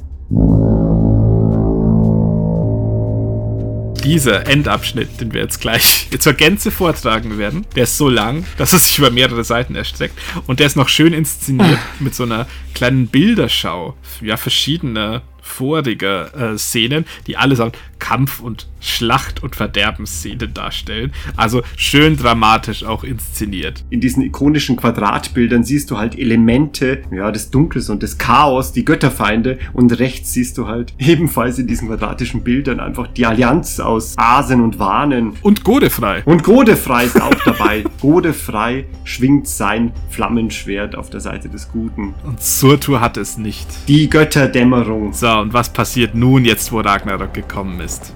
Sie haben die Midgard-Schlange erschlagen. Aber seien Sie gewiss, dass sie alsbald wieder von den Toten auferstehen wird. Ein schmetternder Fanfarenstoß wird laut, den Sie vielleicht schon einmal gehört haben. In ihrer Gier nach dem Nibelungengold haben sie das größte Unheil angerichtet, das sie anrichten konnten. Um sich am Ende ihres langen Weges als Sieger fühlen zu können, hätten sie die Weisheit besitzen müssen, dem Schatz zu entsagen. So jedoch haben sie die Ragnarök ausgelöst, den Tag der Götterdämmerung, das Ende der Welt. Loki und der Fenriswolf brechen los. Das Böse schweift frei umher. Der Untergang hebt an. Die Brut des Fenriswolfs verschlingt Sonne und Mond, der Fimbulwinter bricht herein, auf den kein Frühling mehr folgt. Die Riesen haben keine Furcht mehr vor Thors Hammer und erheben sich in alter Wildheit. Die Erde bebt, der Sturm entwurzelt die Bäume, die Berge stürzen ein. Die Midgard-Schlange wälzt sich aus dem Strom an Land und schon folgt ihr das Wasser nach und überschwemmt alles. Aus Hels Reich steuert der Frostriese ein Schiff zum Reich der Götter nach Asgard empor, und aus Muspelheim der Feuerwelt kommt ein zweites Schiff mit Surtur, dem Herrn der Feuerriesen, und seinen Söhnen. Am Steuer sitzt Loki. Mit aufgerissenem Rachen tobt der Fenriswolf umher, Feuer spuckend und Himmel und Erde entzündend, und die Midgard-Schlange, seine grausige Schwester, speit Gift in Meer und Luft. Der Klang des silbernen Horns erweckt die Götter, und Odin stürzt vergebens zu Mimirs Brunnen, um Rat zu holen. Den habe ich ja schon leer getrunken. Der Urweise schweigt, sein Brunnen ist versiegt. Odin sprengt zurück nach Valhall, befiehlt seinen Göttern, sich zu wappnen und führt seine Helden aus dem Saal. Die letzte Schlacht entbrennt. Allen voran kämpft Odin im Goldhelm und erwählt sich den Fenriswolf zum Gegner. Thor schreitet mit erhobenem Hammer der Midgard-Schlange entgegen. Das Lärmen erfüllt den Weltenraum. So mächtig brandet es gegen das Gewölbe des Himmels, dass dieses birst und die Sterne Feuer gleich nach unten stürzen. Der Fenriswolf verschlingt Odin und dies ist sein Tod. Thors Hammer zermalmt die Midgard-Schlange, aber im Sterben bespeit sie den Gott mit Gift, das auch er tot umsingt. Surtur schleudert Feuerbrände über die Erde und die Welt versinkt in Flammen. Und an allem, Freund, tragen sie die Schuld.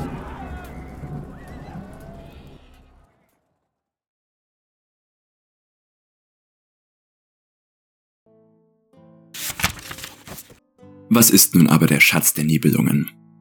Es handelt sich hierbei um einen sagenumwobenen Hort, der für seinen Besitzer unglaubliche Macht und Reichtum bedeutet. In der nordischen Erzählung ist das ein Goldhort, den die Götter bei einem ihrer Mesaventure als Wehrgeld zahlen mussten, also als Entschädigung für die Erschlagung eines Menschen. Das Nibelungenlied kennt den Schatz als Besitz der Nibelungen, den Siegfried bei einer seiner Fahrten zwischen zwei zerstrittenen Erben aufteilen muss. Anstatt das aber zu tun, bemächtigt er sich selbst des Goldes und unterwirft die Nibelungen. Der Hüter des Schatzes ist bis dahin Alberich, was übersetzt Elfenkönig bedeutet. Und wir können ihn uns als Zwerg, Elfen oder Dunkelelfen vorstellen, wobei dahingehend die Übergänge in der mittelalterlichen Vorstellung fließend sind. Anders als in der modernen Fantasy mit ihrem Konkretisierungs- und Kategorisierungsbedürfnis. Zum Schatz gehört mitunter die unsichtbar machende Tarnkappe, die wir uns aber nicht als Hut, sondern als Mantel denken müssen. Das englische Wort Cape steckt hierin. Die nordischen Fassungen sprechen dazu noch von einem Ring als Teil des Hortes, der allerdings verflucht ist und jedem seiner Besitzer letzten Endes den Tod bringen wird. Und so wird es auch geschehen. Der Hort entstammt in allen Fassungen der Anderwelt. Was der Hörer der Geschichten von ihm weiß, wird ihm nicht vom Erzähler berichtet, sondern von Figuren der Textwelt, die selbst auf Hörensagen rekurrieren. Verbunden ist der Hort mit dem Tod. Er ist Wehrgeld oder das Erbe eines Toten und er bringt auch selbst den Tod. Sein Versprechen von größter Macht und Reichtum hält er nur vorübergehend. Im Nibelungenlied wird der Schatz letztlich von Hagen von Tronje und seinem Freund Volker dem Fiedler in einer Nacht- und Nebelaktion im Rhein versenkt. Und besser ist es wohl so, dass wir Sterbliche dieses verfluchte Gold niemals mehr sehen müssen.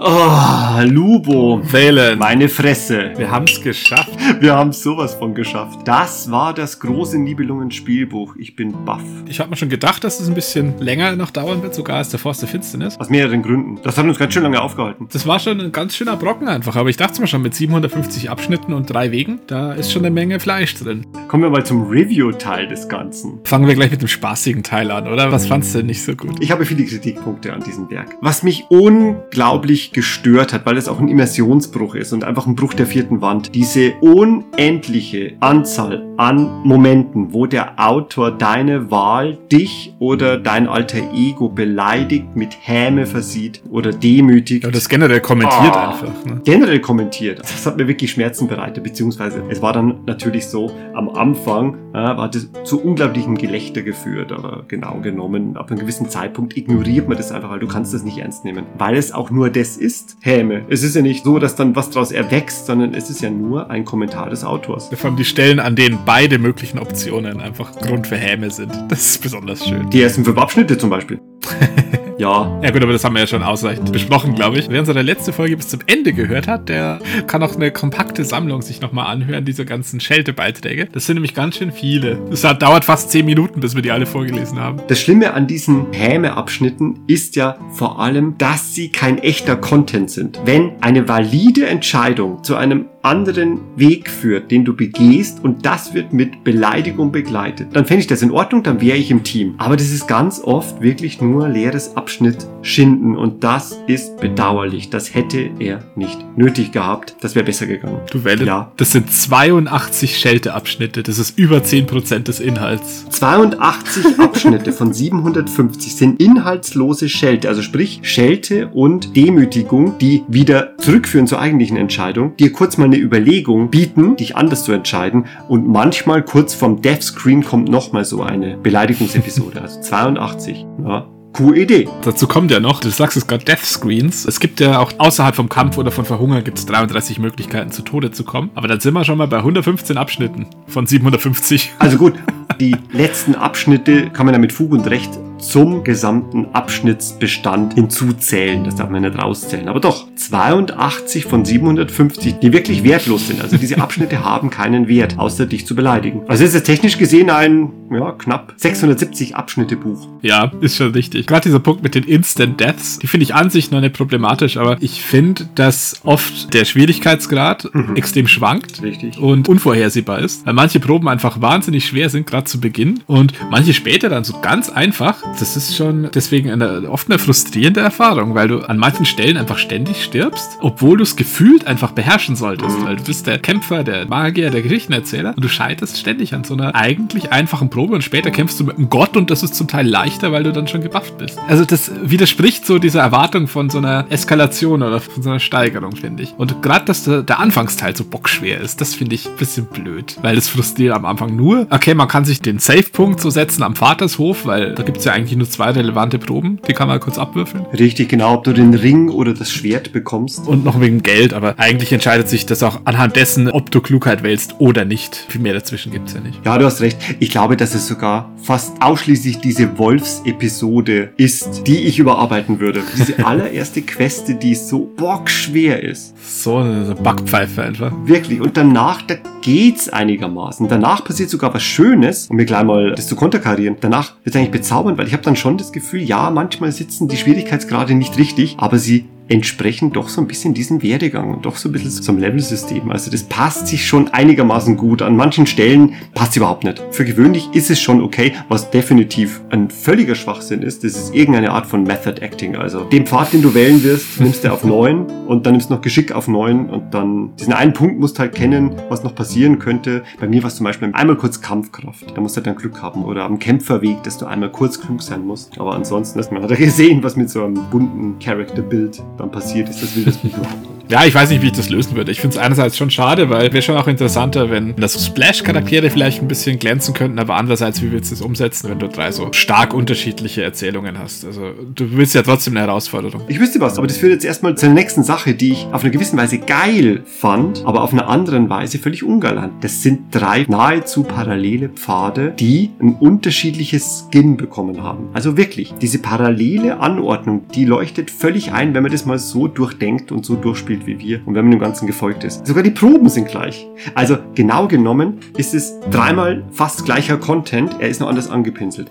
Es ist großartig, wie das erzählt ist. Also das finde ich total geil. Wenn du deinen Weg begehst, kriegst du deine ganz eigene Geschichte. Aber nichts davon ist unterschiedlich. Ich habe das bei mir in der Pro-Liste ganz uneingeschränkt. Ich finde es das gut, dass das drei separate Erzählungen sind. Erstmal grundsätzlich, weil es könnte ja auch so gelöst sein mit den drei Pfaden. Du triffst immer die gleichen Gegner und dann kannst du immer wählen, wie am Schluss bei der Midgard-Schlange, auf was greifst du zurück. Oder am Anfang bei der Wolfsepisode. Du erlebst ja wirklich auf jedem Pfad eine ganz andere Geschichte und andere Begegnungen. Und das finde ich schön. Natürlich, wir sind schnell draufgekommen, das sind mechanisch wirklich größtenteils Klone voneinander mit anderem Skin, wie du schon sagst. Aber die Erzählung, die ist gefühlt eine komplett andere. Und das ist mir wichtiger. Ich finde es in so einem Spielbuch schöner, wenn ich das Gefühl habe, ich erlebe da Dinge und erlebe dann andere Dinge als zum Beispiel ein anderer Charakter, den ich baue beim zweiten Mal. Das ist quasi dreifacher Content, den man da erhält. Äh, drei Geschichten, die man da bekommt, statt vielleicht einfach nur unterschiedliche Skillsets zu balancen oder so. Stattdessen hast du einfach drei ganz unterschiedliche Erlebnisse und das finde ich gut. Ja, du hast recht. Das allein ist ein ganz tolles Merkmal dieses Buches. Das sind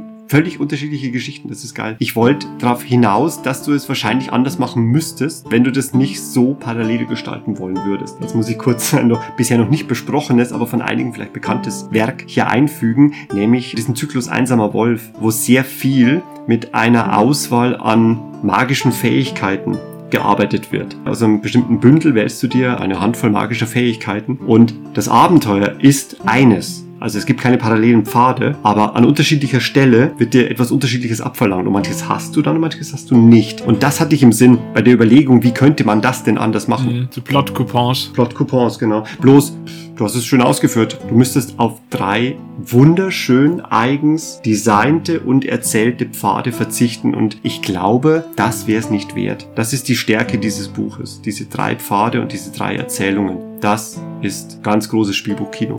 Möchte nicht drauf verzichten. Deswegen finde ich das auch einen reinen Vorteil für mich. Ja, noch was, was nicht so toll war für mich, was wir vor allem in der zweiten Episode schon angesprochen haben. Es dauert schon wirklich eine Weile, bis es erzählerisch in Fahrt kommt, weil man wirklich lange mit so Rübenalrig-Aufgaben beschäftigt ist, die eigentlich eher so im Tutorial angesiedelt sein sollten oder in der ganz frühen Heldenkarriere für meine Begriffe. Also bis über die Hälfte des Buches, eigentlich bis man so diesen ersten Hub erreicht, da erledigt man schon sehr viel profane Aufgaben, fällt dabei ständig auf den Arsch, wird dafür verlacht. Ja, gut, also man hat schon so eine Möglichkeit, kurz zu glänzen, also immer in der Dorfepisode, also jetzt mit dem Rosenzwerg oder mit dem Hunden und so weiter. Aber das. Ja, bloß beim Klugheitspfad bist du der Hanswurst. Ja, stimmt, selbst da bist du noch der Depp. Ich glaube, da unterscheiden sich die Pfade ein bisschen und lassen erkennen, wie der Autor so drauf war. Na, na, na, der wollte, glaube ich, schon den Kämpferpfad, gefolgt vom Magierpfad und am Ende einfach den Klugheitspfad, den er selber aber gar nicht so geil fand, glaube ich. Ja, irgendwie, ich, ich hatte es mir auch anders vorgestellt. Ich dachte wirklich, der Sänger, der wäre ein bisschen so ein Fuchs, so ein kultivierter Typ, der aber immer so eine Lösung hat, um sich rauszuwieseln. Aber irgendwie ist er echt immer so ein bisschen ein Depp einfach. Der Comic Relief Charakter. Und an dieser Stelle Kabel. Die Kraft unserer Erzählung hat das nur umschrieben. Das Buch heizt dir im Klugheitspfad schon wirklich genauso ein, wie das berichtet wurde. Die meisten Schmähungen sind im Klugheitspfad. Genau. Gefolgt vom Magier, dann kommt der Kämpfer. Ja, und der Kämpfer macht großartige Dinge.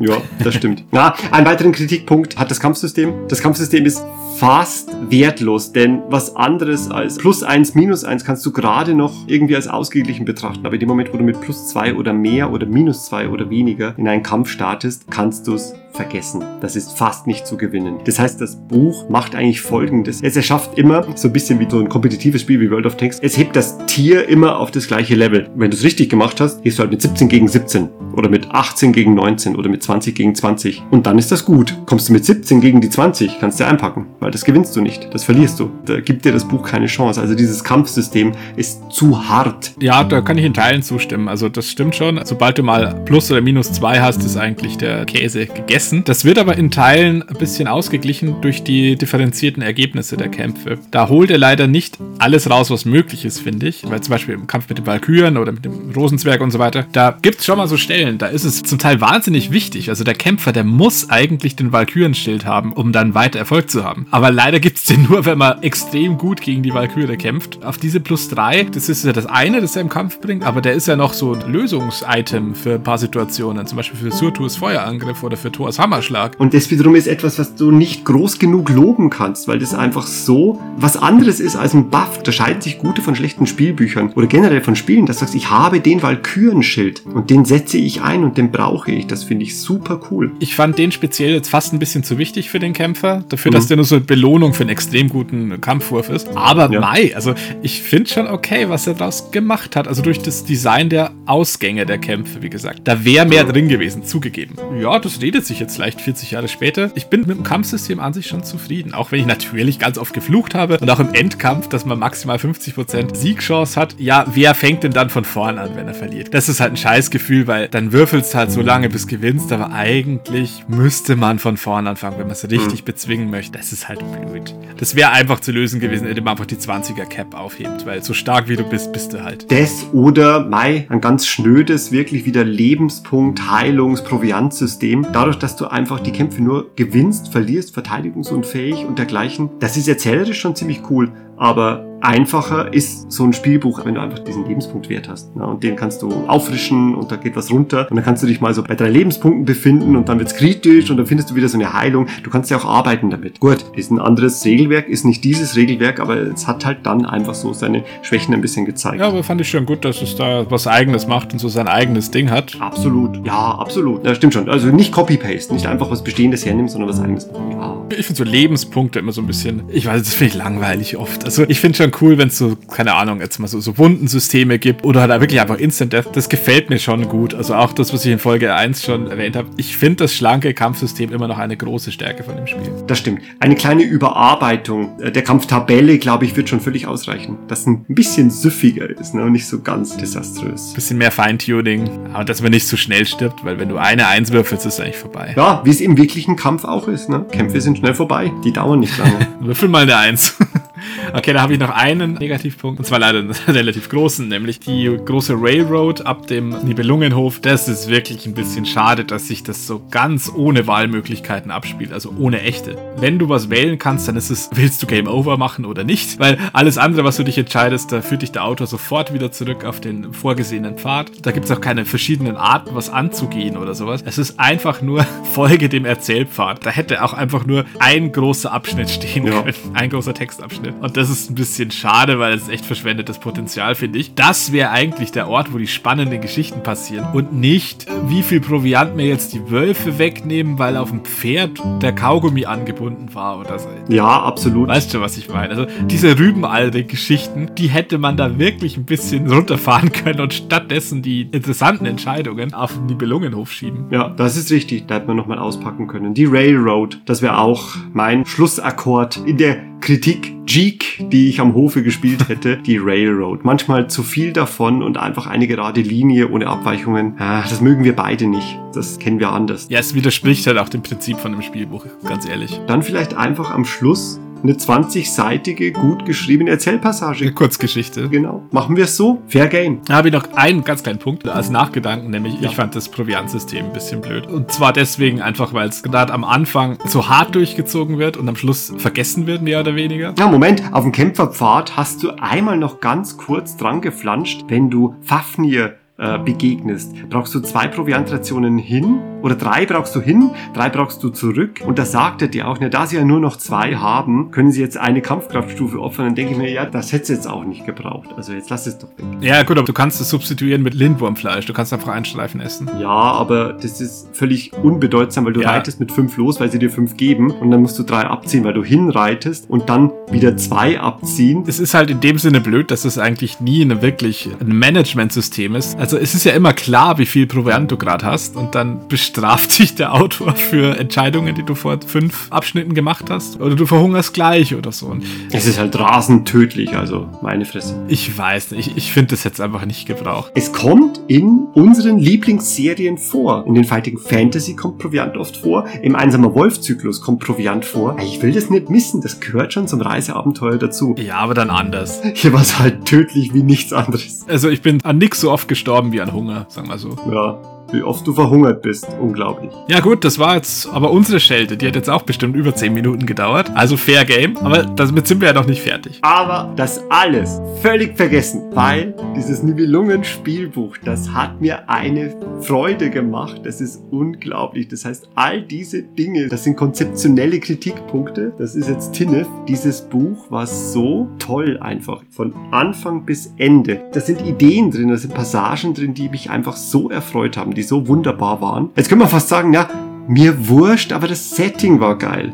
Und so ist es fast. Beginnend mit dieser ersten Episode, die kann man gar nicht hoch genug loben. Das ist so schön, diese Vatershof-Episode. Wundervoll. Also das ist der erste Meilenstein auf diesem Weg und das finde ich unerhört klasse. Das finde ich ganz großartig. Ja, auch bei mir, da überwiegen die lobenden Worte, die Kritikpunkte tatsächlich. Denn, ja, wie du schon sagst, ich finde es auch extrem hervorstechend zum einen und in dieser, ja, bisschen generischen Masse aus, sagen wir mal, den Fighting Fantasy Büchern oder so, die halt alle sehr formelhaft sind und ähnlich. Auch alles, was danach kam, das war oft so ein bisschen Zahlenschubserei, vor allem, wenn es ein mhm. Regelwerk hatte und ja, immer, ja, immer gibt es Lebenspunkte und, und, Angriffswerte. Oder gar kein System. Oder gar nichts, ja. Nee, aber da macht schon äh, wirklich so sein eigenes Ding und ist irgendwie was Einzigartiges. Okay, ich kenne jetzt die anderen drei der Reihe noch nicht, zugegeben. Hm. Die sind wahrscheinlich dann so ein bisschen ähnlich im Aufbau und Stil, aber dieser Wille zum Gesamtkunstwerk, so möchte ich es mal zusammenfassen, das überzeugt mich Absolut. Es ist wirklich an vielen Stellen nicht perfekt und ich würde mir an vielen Stellen wünschen, es wäre anders oder äh,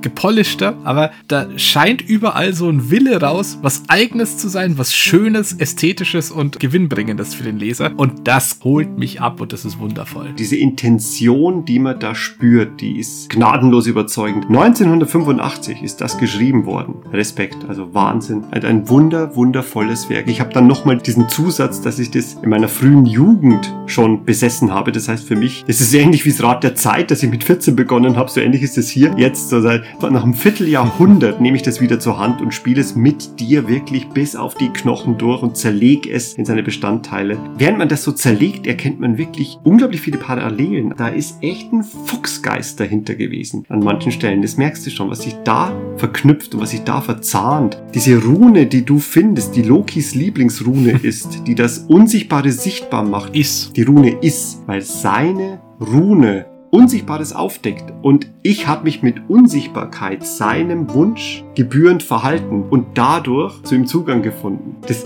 mögen Kleinigkeiten sein, aber ich finde das so toll. Das ist das, was mich beeindruckt. Einfach. Ja, ansonsten äh, den Artstyle, den haben wir schon mhm. hervorgehoben in Folge 1. Der ist konsequent großartig. Ich finde den immer noch toll. Da fügt sich auch hinzu, ich habe die ästhetische Qualität schon beschrieben. Es ist größtenteils auch sehr stilsicher geschrieben, finde ich, und sehr schön zu ja. lesen. Natürlich, wir haben uns schon über ein paar so Ausreißer lustig gemacht, ja. Odin hat noch irgendwas anderes zu zaubern oder diesen Beipackzettel zu den Ragnarök-Warnungen. Aber das waren sie fast. Ich glaube, recht viel mehr waren es nicht als die, die wir auch so erwähnt haben. Und ansonsten. Naja, 82 Abschnitte, in denen man schwacher von der Seite angeredet wird. Aber sagen wir mal, der goldene Pfad, der ist wirklich schön zu lesen einfach. Und das macht Spaß, sich da die Abschnitte zu eigen zu machen und weiter zu arbeiten und weiter vorzudringen auf dieser Reise zum Nibelungenhof. Also ich hatte schon immer Bock da jetzt noch mehr zu entdecken. Ja, das ist es. Du entdeckst wirklich etwas. Das ist keine Leere, sondern das ist eine Fülle. Das ist es. Du schreitest durch eine gefüllte Welt und da sind keine Redundanzen oder die Dinge sind halt nicht so zufällig. Also das, was er beschreibt, das hängt schon alles zusammen. Also es ist schon eine zusammenhängende Geschichte. Und du hast einen Werdegang. Du beginnst wirklich als junger Mensch am Vaters Hof als junger, durchschnittlicher Mensch, das lässt du dich spüren. Vielleicht ist das sogar auch der Wert dieser Häme-Passagen manchmal. Am Anfang bist du nichts.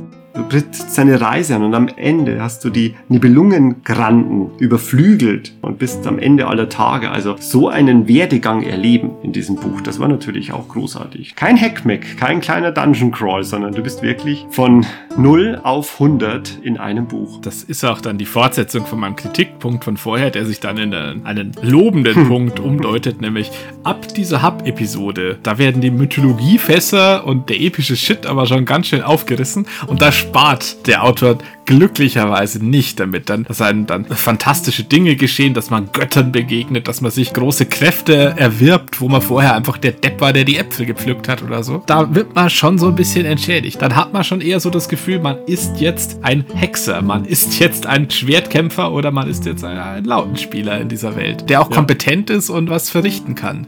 oder ein ja. Glasbrückenbauer, je nachdem. Ja, das stimmt. Dieser großartige Werdegang. Und gerade diese Passagen mit den Götterbegegnungen und sowas, ja, bis auf die erwähnten Ausreißer, finde ich die auch sehr stimmungsvoll geschrieben, alle. Okay, der Kämpferpfad ist da vielleicht so ein bisschen die Ausnahme. Ich weiß nicht, vielleicht so darauf angepasst, dass der Kämpfer auch ein bisschen tump ist. Ich weiß es nicht. Vielleicht soll das damit ausgedrückt werden. Der ist so ein bisschen der Abfallende, finde ich, in der Qualität der Schreibe.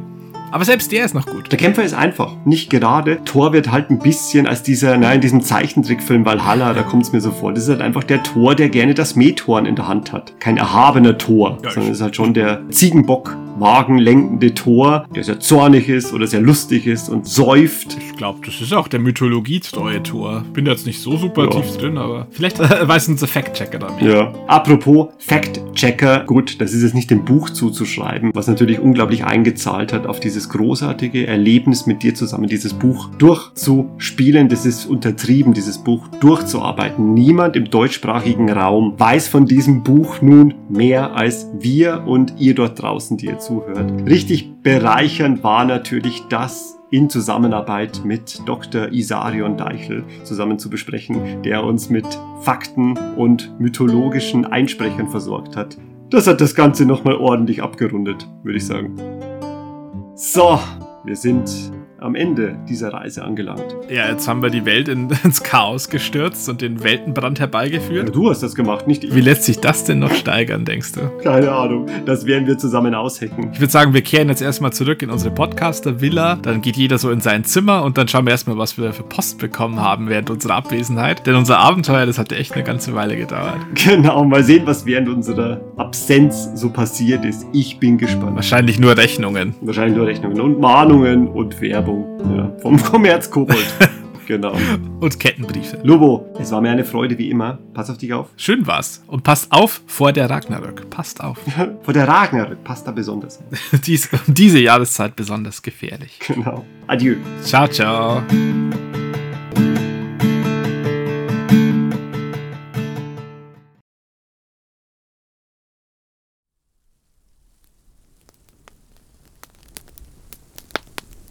Da was gelegen aller da der Feigen lieb. Zu Stücken was gehauen da das edle Wieb. Dietrich und Etzel weinen da begann. Sie klagten innigliche, beide Mage und Mann. Die für Michel Ehre, was da gelegen tot. Die Lüte hätten alle Jammer und Not. Mit Leide was verendet, des Königes hochgezieht, als jede liebe Leide zu alle Jungeste geht.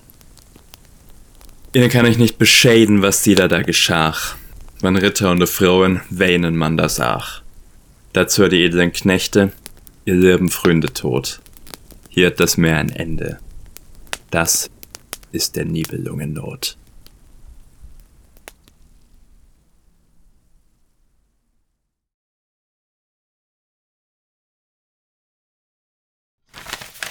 Hey Valen, schau mal. Wir haben einen Brief bekommen. Ein Brief? Das ist ja voll retro. Was steht denn drin? Ja, da schau her. Wir sind eingeladen zur internationalen Podcast-Gala. Podcast-Gala? Ich wusste nicht mal, dass es das gibt. Hey, geil. Heißt es, wir haben es geschafft. Veranstaltungsort Villa Drömer. Road, Shire, England. Das war's doch, oder? Das ist der Durchbruch. Da steht weiter, wir sollen sofort losfahren und niemandem sagen, wo wir hinwollen. Ich schnür schon mal unseren Knappsack und dann geht's los, oder? Bei Astrom, oder können wir uns noch ausstatten für die Reise? Aber ich glaube, in der Drogerie, da gibt's notfalls auch das. Snacks brauchen wir noch. Na, rauchen tun wir nicht, das brauchen wir nicht. Aber vielleicht ein bisschen Bier.